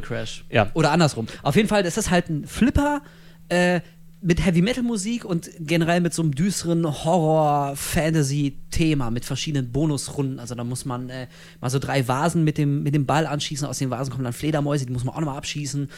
Und äh, so ein Frauengesicht in der Mitte, das verändert Mhm. sich je öfter Das- man das trifft. ist, Am Ende ich- ist es so ein schreiender Drachenkopf. Also echt psychedelischer, abgefahrener, aber sehr cooler Scheiß. Also mir hat das großen Spaß gemacht. Und ich finde ohnehin, es gibt zu wenig geile Flipperspiele. Es ist Leider, leider, leider eben ein Genre, was mit der, ja, So mit dem, mit dem technisch, mit dem technischen Fortschritt eben, wo man sich denken könnte eigentlich, ey, jetzt könnte man einen richtig geilen Flipper hinbekommen Ja. mit richtig guter moderner Grafik und auch mit Scrolling Also und so ist weiter. Jetzt, ist jetzt wirklich nicht weltbewegend, aber von vorne bis hinten habe ich da, ich habe Ja. Devil Crash immer sehr viel Spaß Es, gehabt. es gibt für WiiWare, glaube ich, ein komplett neues Devil Crush oder Devil Crush, äh, was aufgelegt wurde. Natürlich mit ein bisschen 3D-Grafik und so weiter, aber ich glaube, es hat durchweg gute Wertungen bekommen. Also ist es vielleicht was für die Fans des Genres. Ich Äh, glaube, ich werde auch noch mal reingucken. Aber sonst, ey, wirklich, wir haben schon über so viele Spiele gesprochen.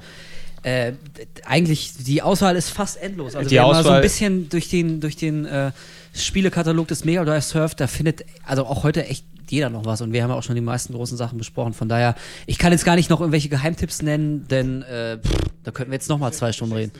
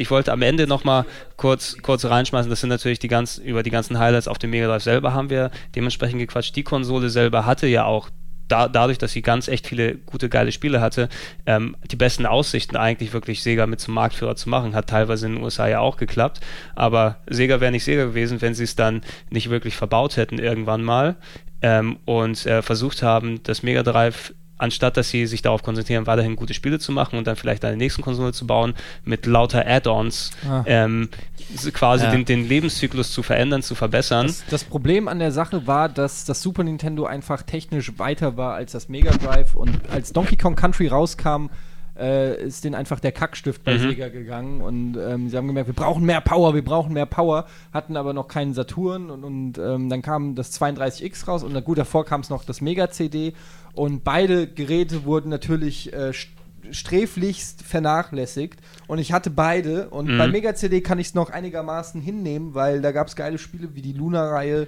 oder ähm, Way hast du äh, Way. auch auf der Liste stehen, also ein paar Ja. gute Und, Rollenspiele. und natürlich Shining CD. Snatch, hatte ich leider Snatcher. nicht. Snatcher, Snatcher. eins eins, also- Und ja. der Thunder. habe ich auch äh, dementsprechend verlinkt, ausgegraben in der Sendung. Ja. Genau. Äh, Thunderhawk. Snatcher, super geiles äh, Text-Adventure und ähm, oder Text-Rollenspiel, wie auch immer. Mhm. Ähm, da gab es wenigstens noch ein paar Spiele fürs Mega-CD. Äh, Thunderhawk fand ich irgendwie auch ganz cool.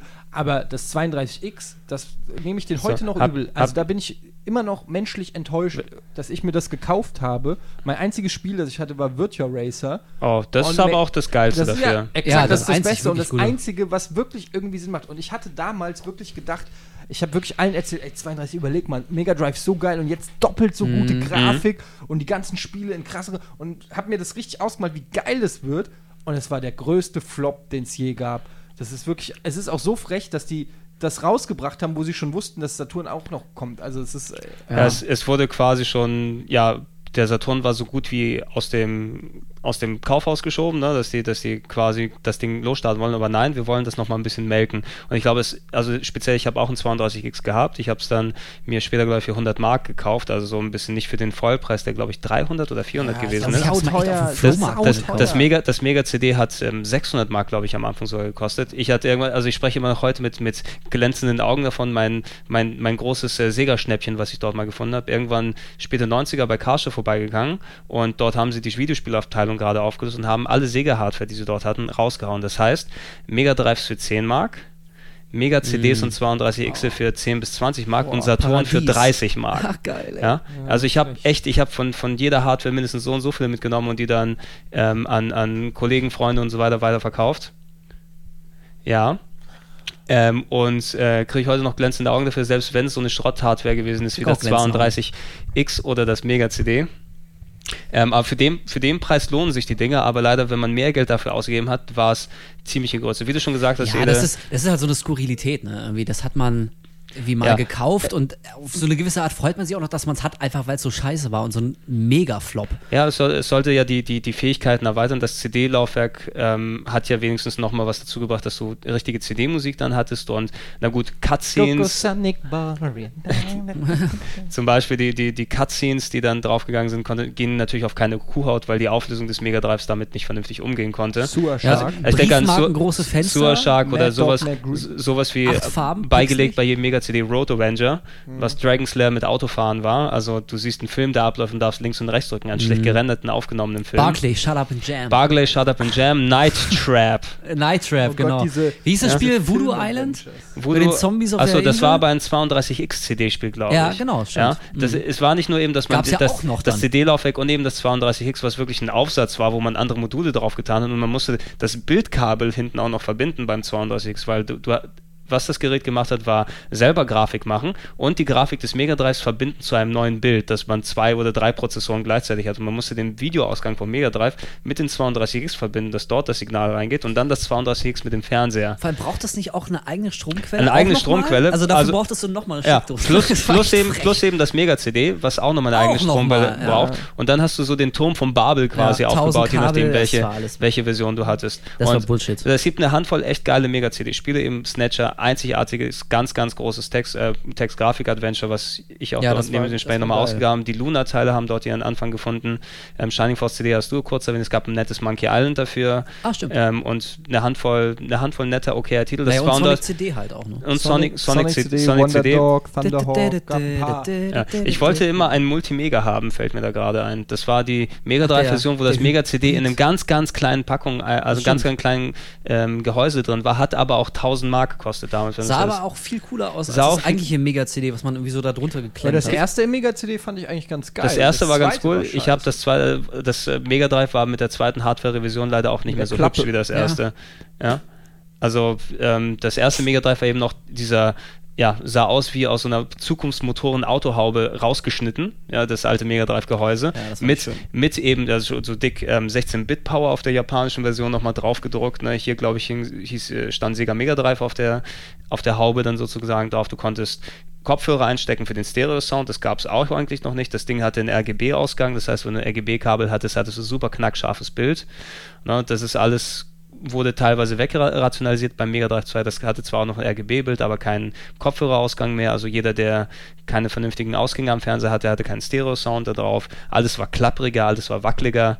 Hat sich eigentlich nicht mehr wirklich gut angefühlt, wenn man die Version zu Hause hatte, verglichen mit diesem ersten Schmuckstück.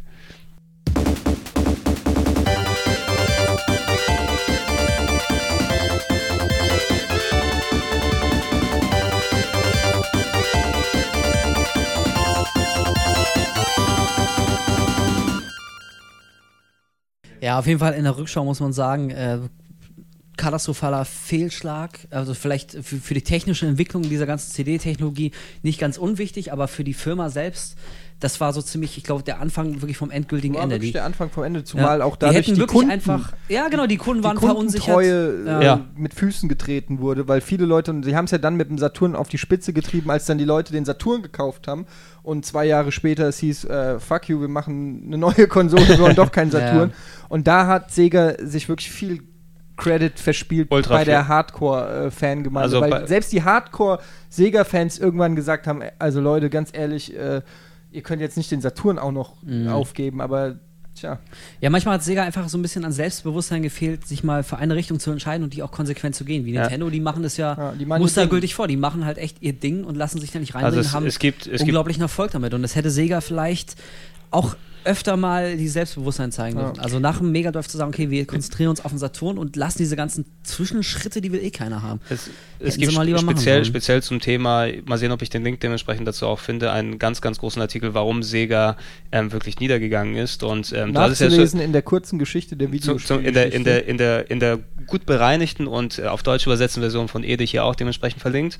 Ähm, aber es, äh, wo man sehen konnte, du meintest vorhin, Wolf, mit den Strukturen, wo sie dort ähm, die Entwicklerteams haben, die gegeneinander rivalisiert Japan sind. gegen Wo, USA. wo einfach, genau, Japan gegen USA, wo die, die Entscheidungsträger in Japan einfach so, ähm, ja, man kann schon sagen, eingebildet, ne, in der Form waren, ey, nur wir Japaner können es gleich, da wurden teilweise für den Saturn und für den Dreamcast unterschiedliche Hardware entwickelt und dann über Bord geworfen, weil die Japaner sich irgendwas anderes überlegt haben. Dass irgendwie so alle Faktoren mit Missmanagement von Japan aus, mit nicht erkennen, wo gerade der Markt ist, mit so Kurzschlussreaktionen wie dem 32X, wie dem Mega CD, weil man nicht weiß, wie man auf den, den nächsten Kracher, den Nintendo serviert hat, reagieren kann, haben sie das Potenzial, was das Mega Drive aufgebaut war. Und wenn ich mich dran zurückerinnere, 94, 95, wenn, selbst wenn du nur einen Mega Drive gehabt hast und keine andere Konsole, warst du mehr als ausgelastet eigentlich. Ne, da Ja, hast du hat- also ja. so, so viele geile Sachen dann dort gehabt und von dort aus ist es trotz des kleinen Aufbäumens mit dem Dreamcast, die haben ja sich ein bisschen Credibility dort wieder auferlangt, aber es war zu spät. Ähm, die Höhen hat Sega leider nicht mehr erreicht, die sie mit dem Mega Drive dann geschafft haben.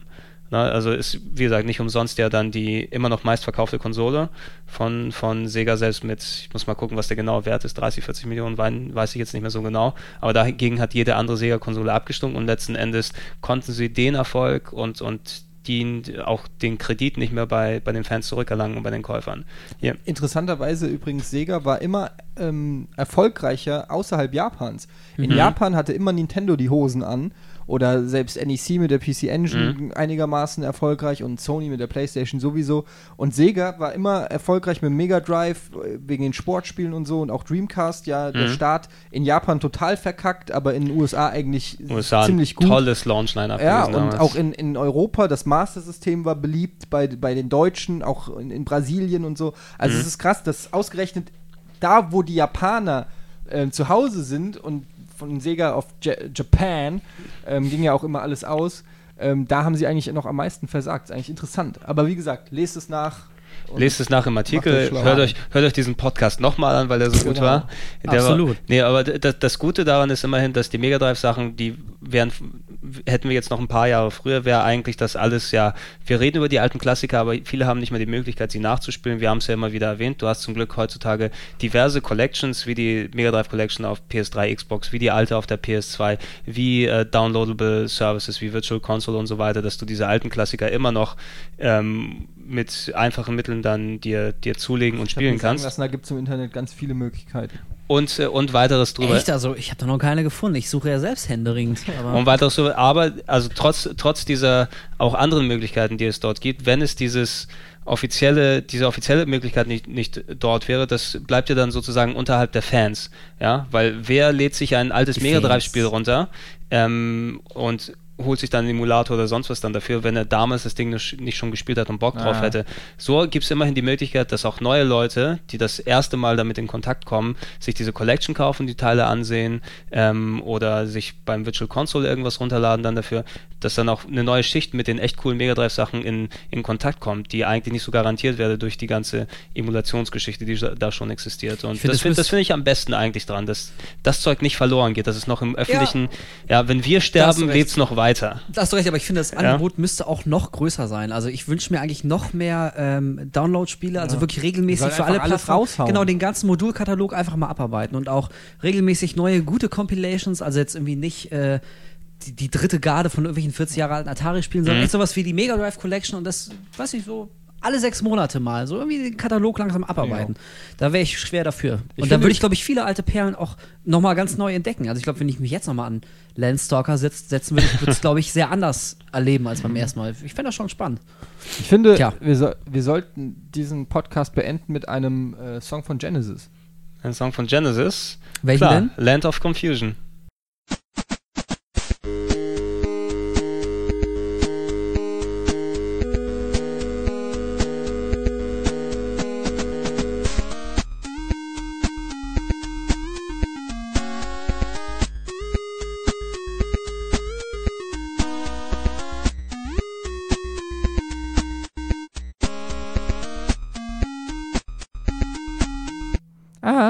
Can't dance. Ach, I Can Dance wolltest du lieber Ach, haben? keine Ahnung, egal.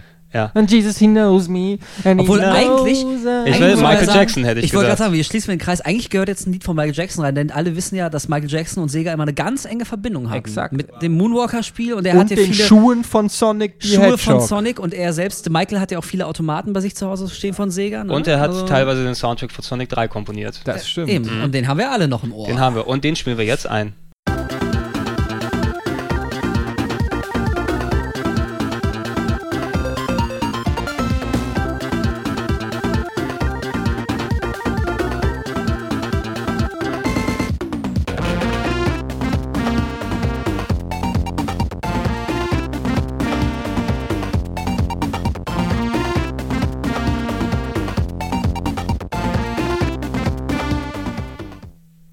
Dann haben wir den jetzt eingespielt und ich würde sagen. Mir Nee, kam es nur wie Sekunden vor. Wie Sekunden. Ja. Nein, aber ja, ist eine gute Stelle, um das hier zu beenden. Und ich spiele auch noch mal sehen, was ich für Musik einspiele. Irgendwas Tolles, irgendwas Geiles. Genesis in 8-Bit. Ja? Hervorragend. So, das So. war ein toller Podcast. Ja. Es, es, es war mir eine Ehre, mit Ihnen zu spielen. Es war mir eine Ehre, mit, mit Ihnen zu spielen. Ähm, werter Herr Speer, Herr Gardet und meine Wenigkeit. Herr Gregor. Herr Gregor. Castoriosiosius. ja. Katsorios heißt er. Katsorios. Nein, nein, nein, ich heiße, wie jeder Grieche heiße ich äh, Stephanos Papadopoulos. Papadopoulos. Ist doch klar. Und deine Use auf Haus. Ja. So, Und jetzt reicht's aber auch. Jetzt reicht's aber. Dann sage ich Tschüss. Tschüss. Ich sage auch Tschüss. Mö.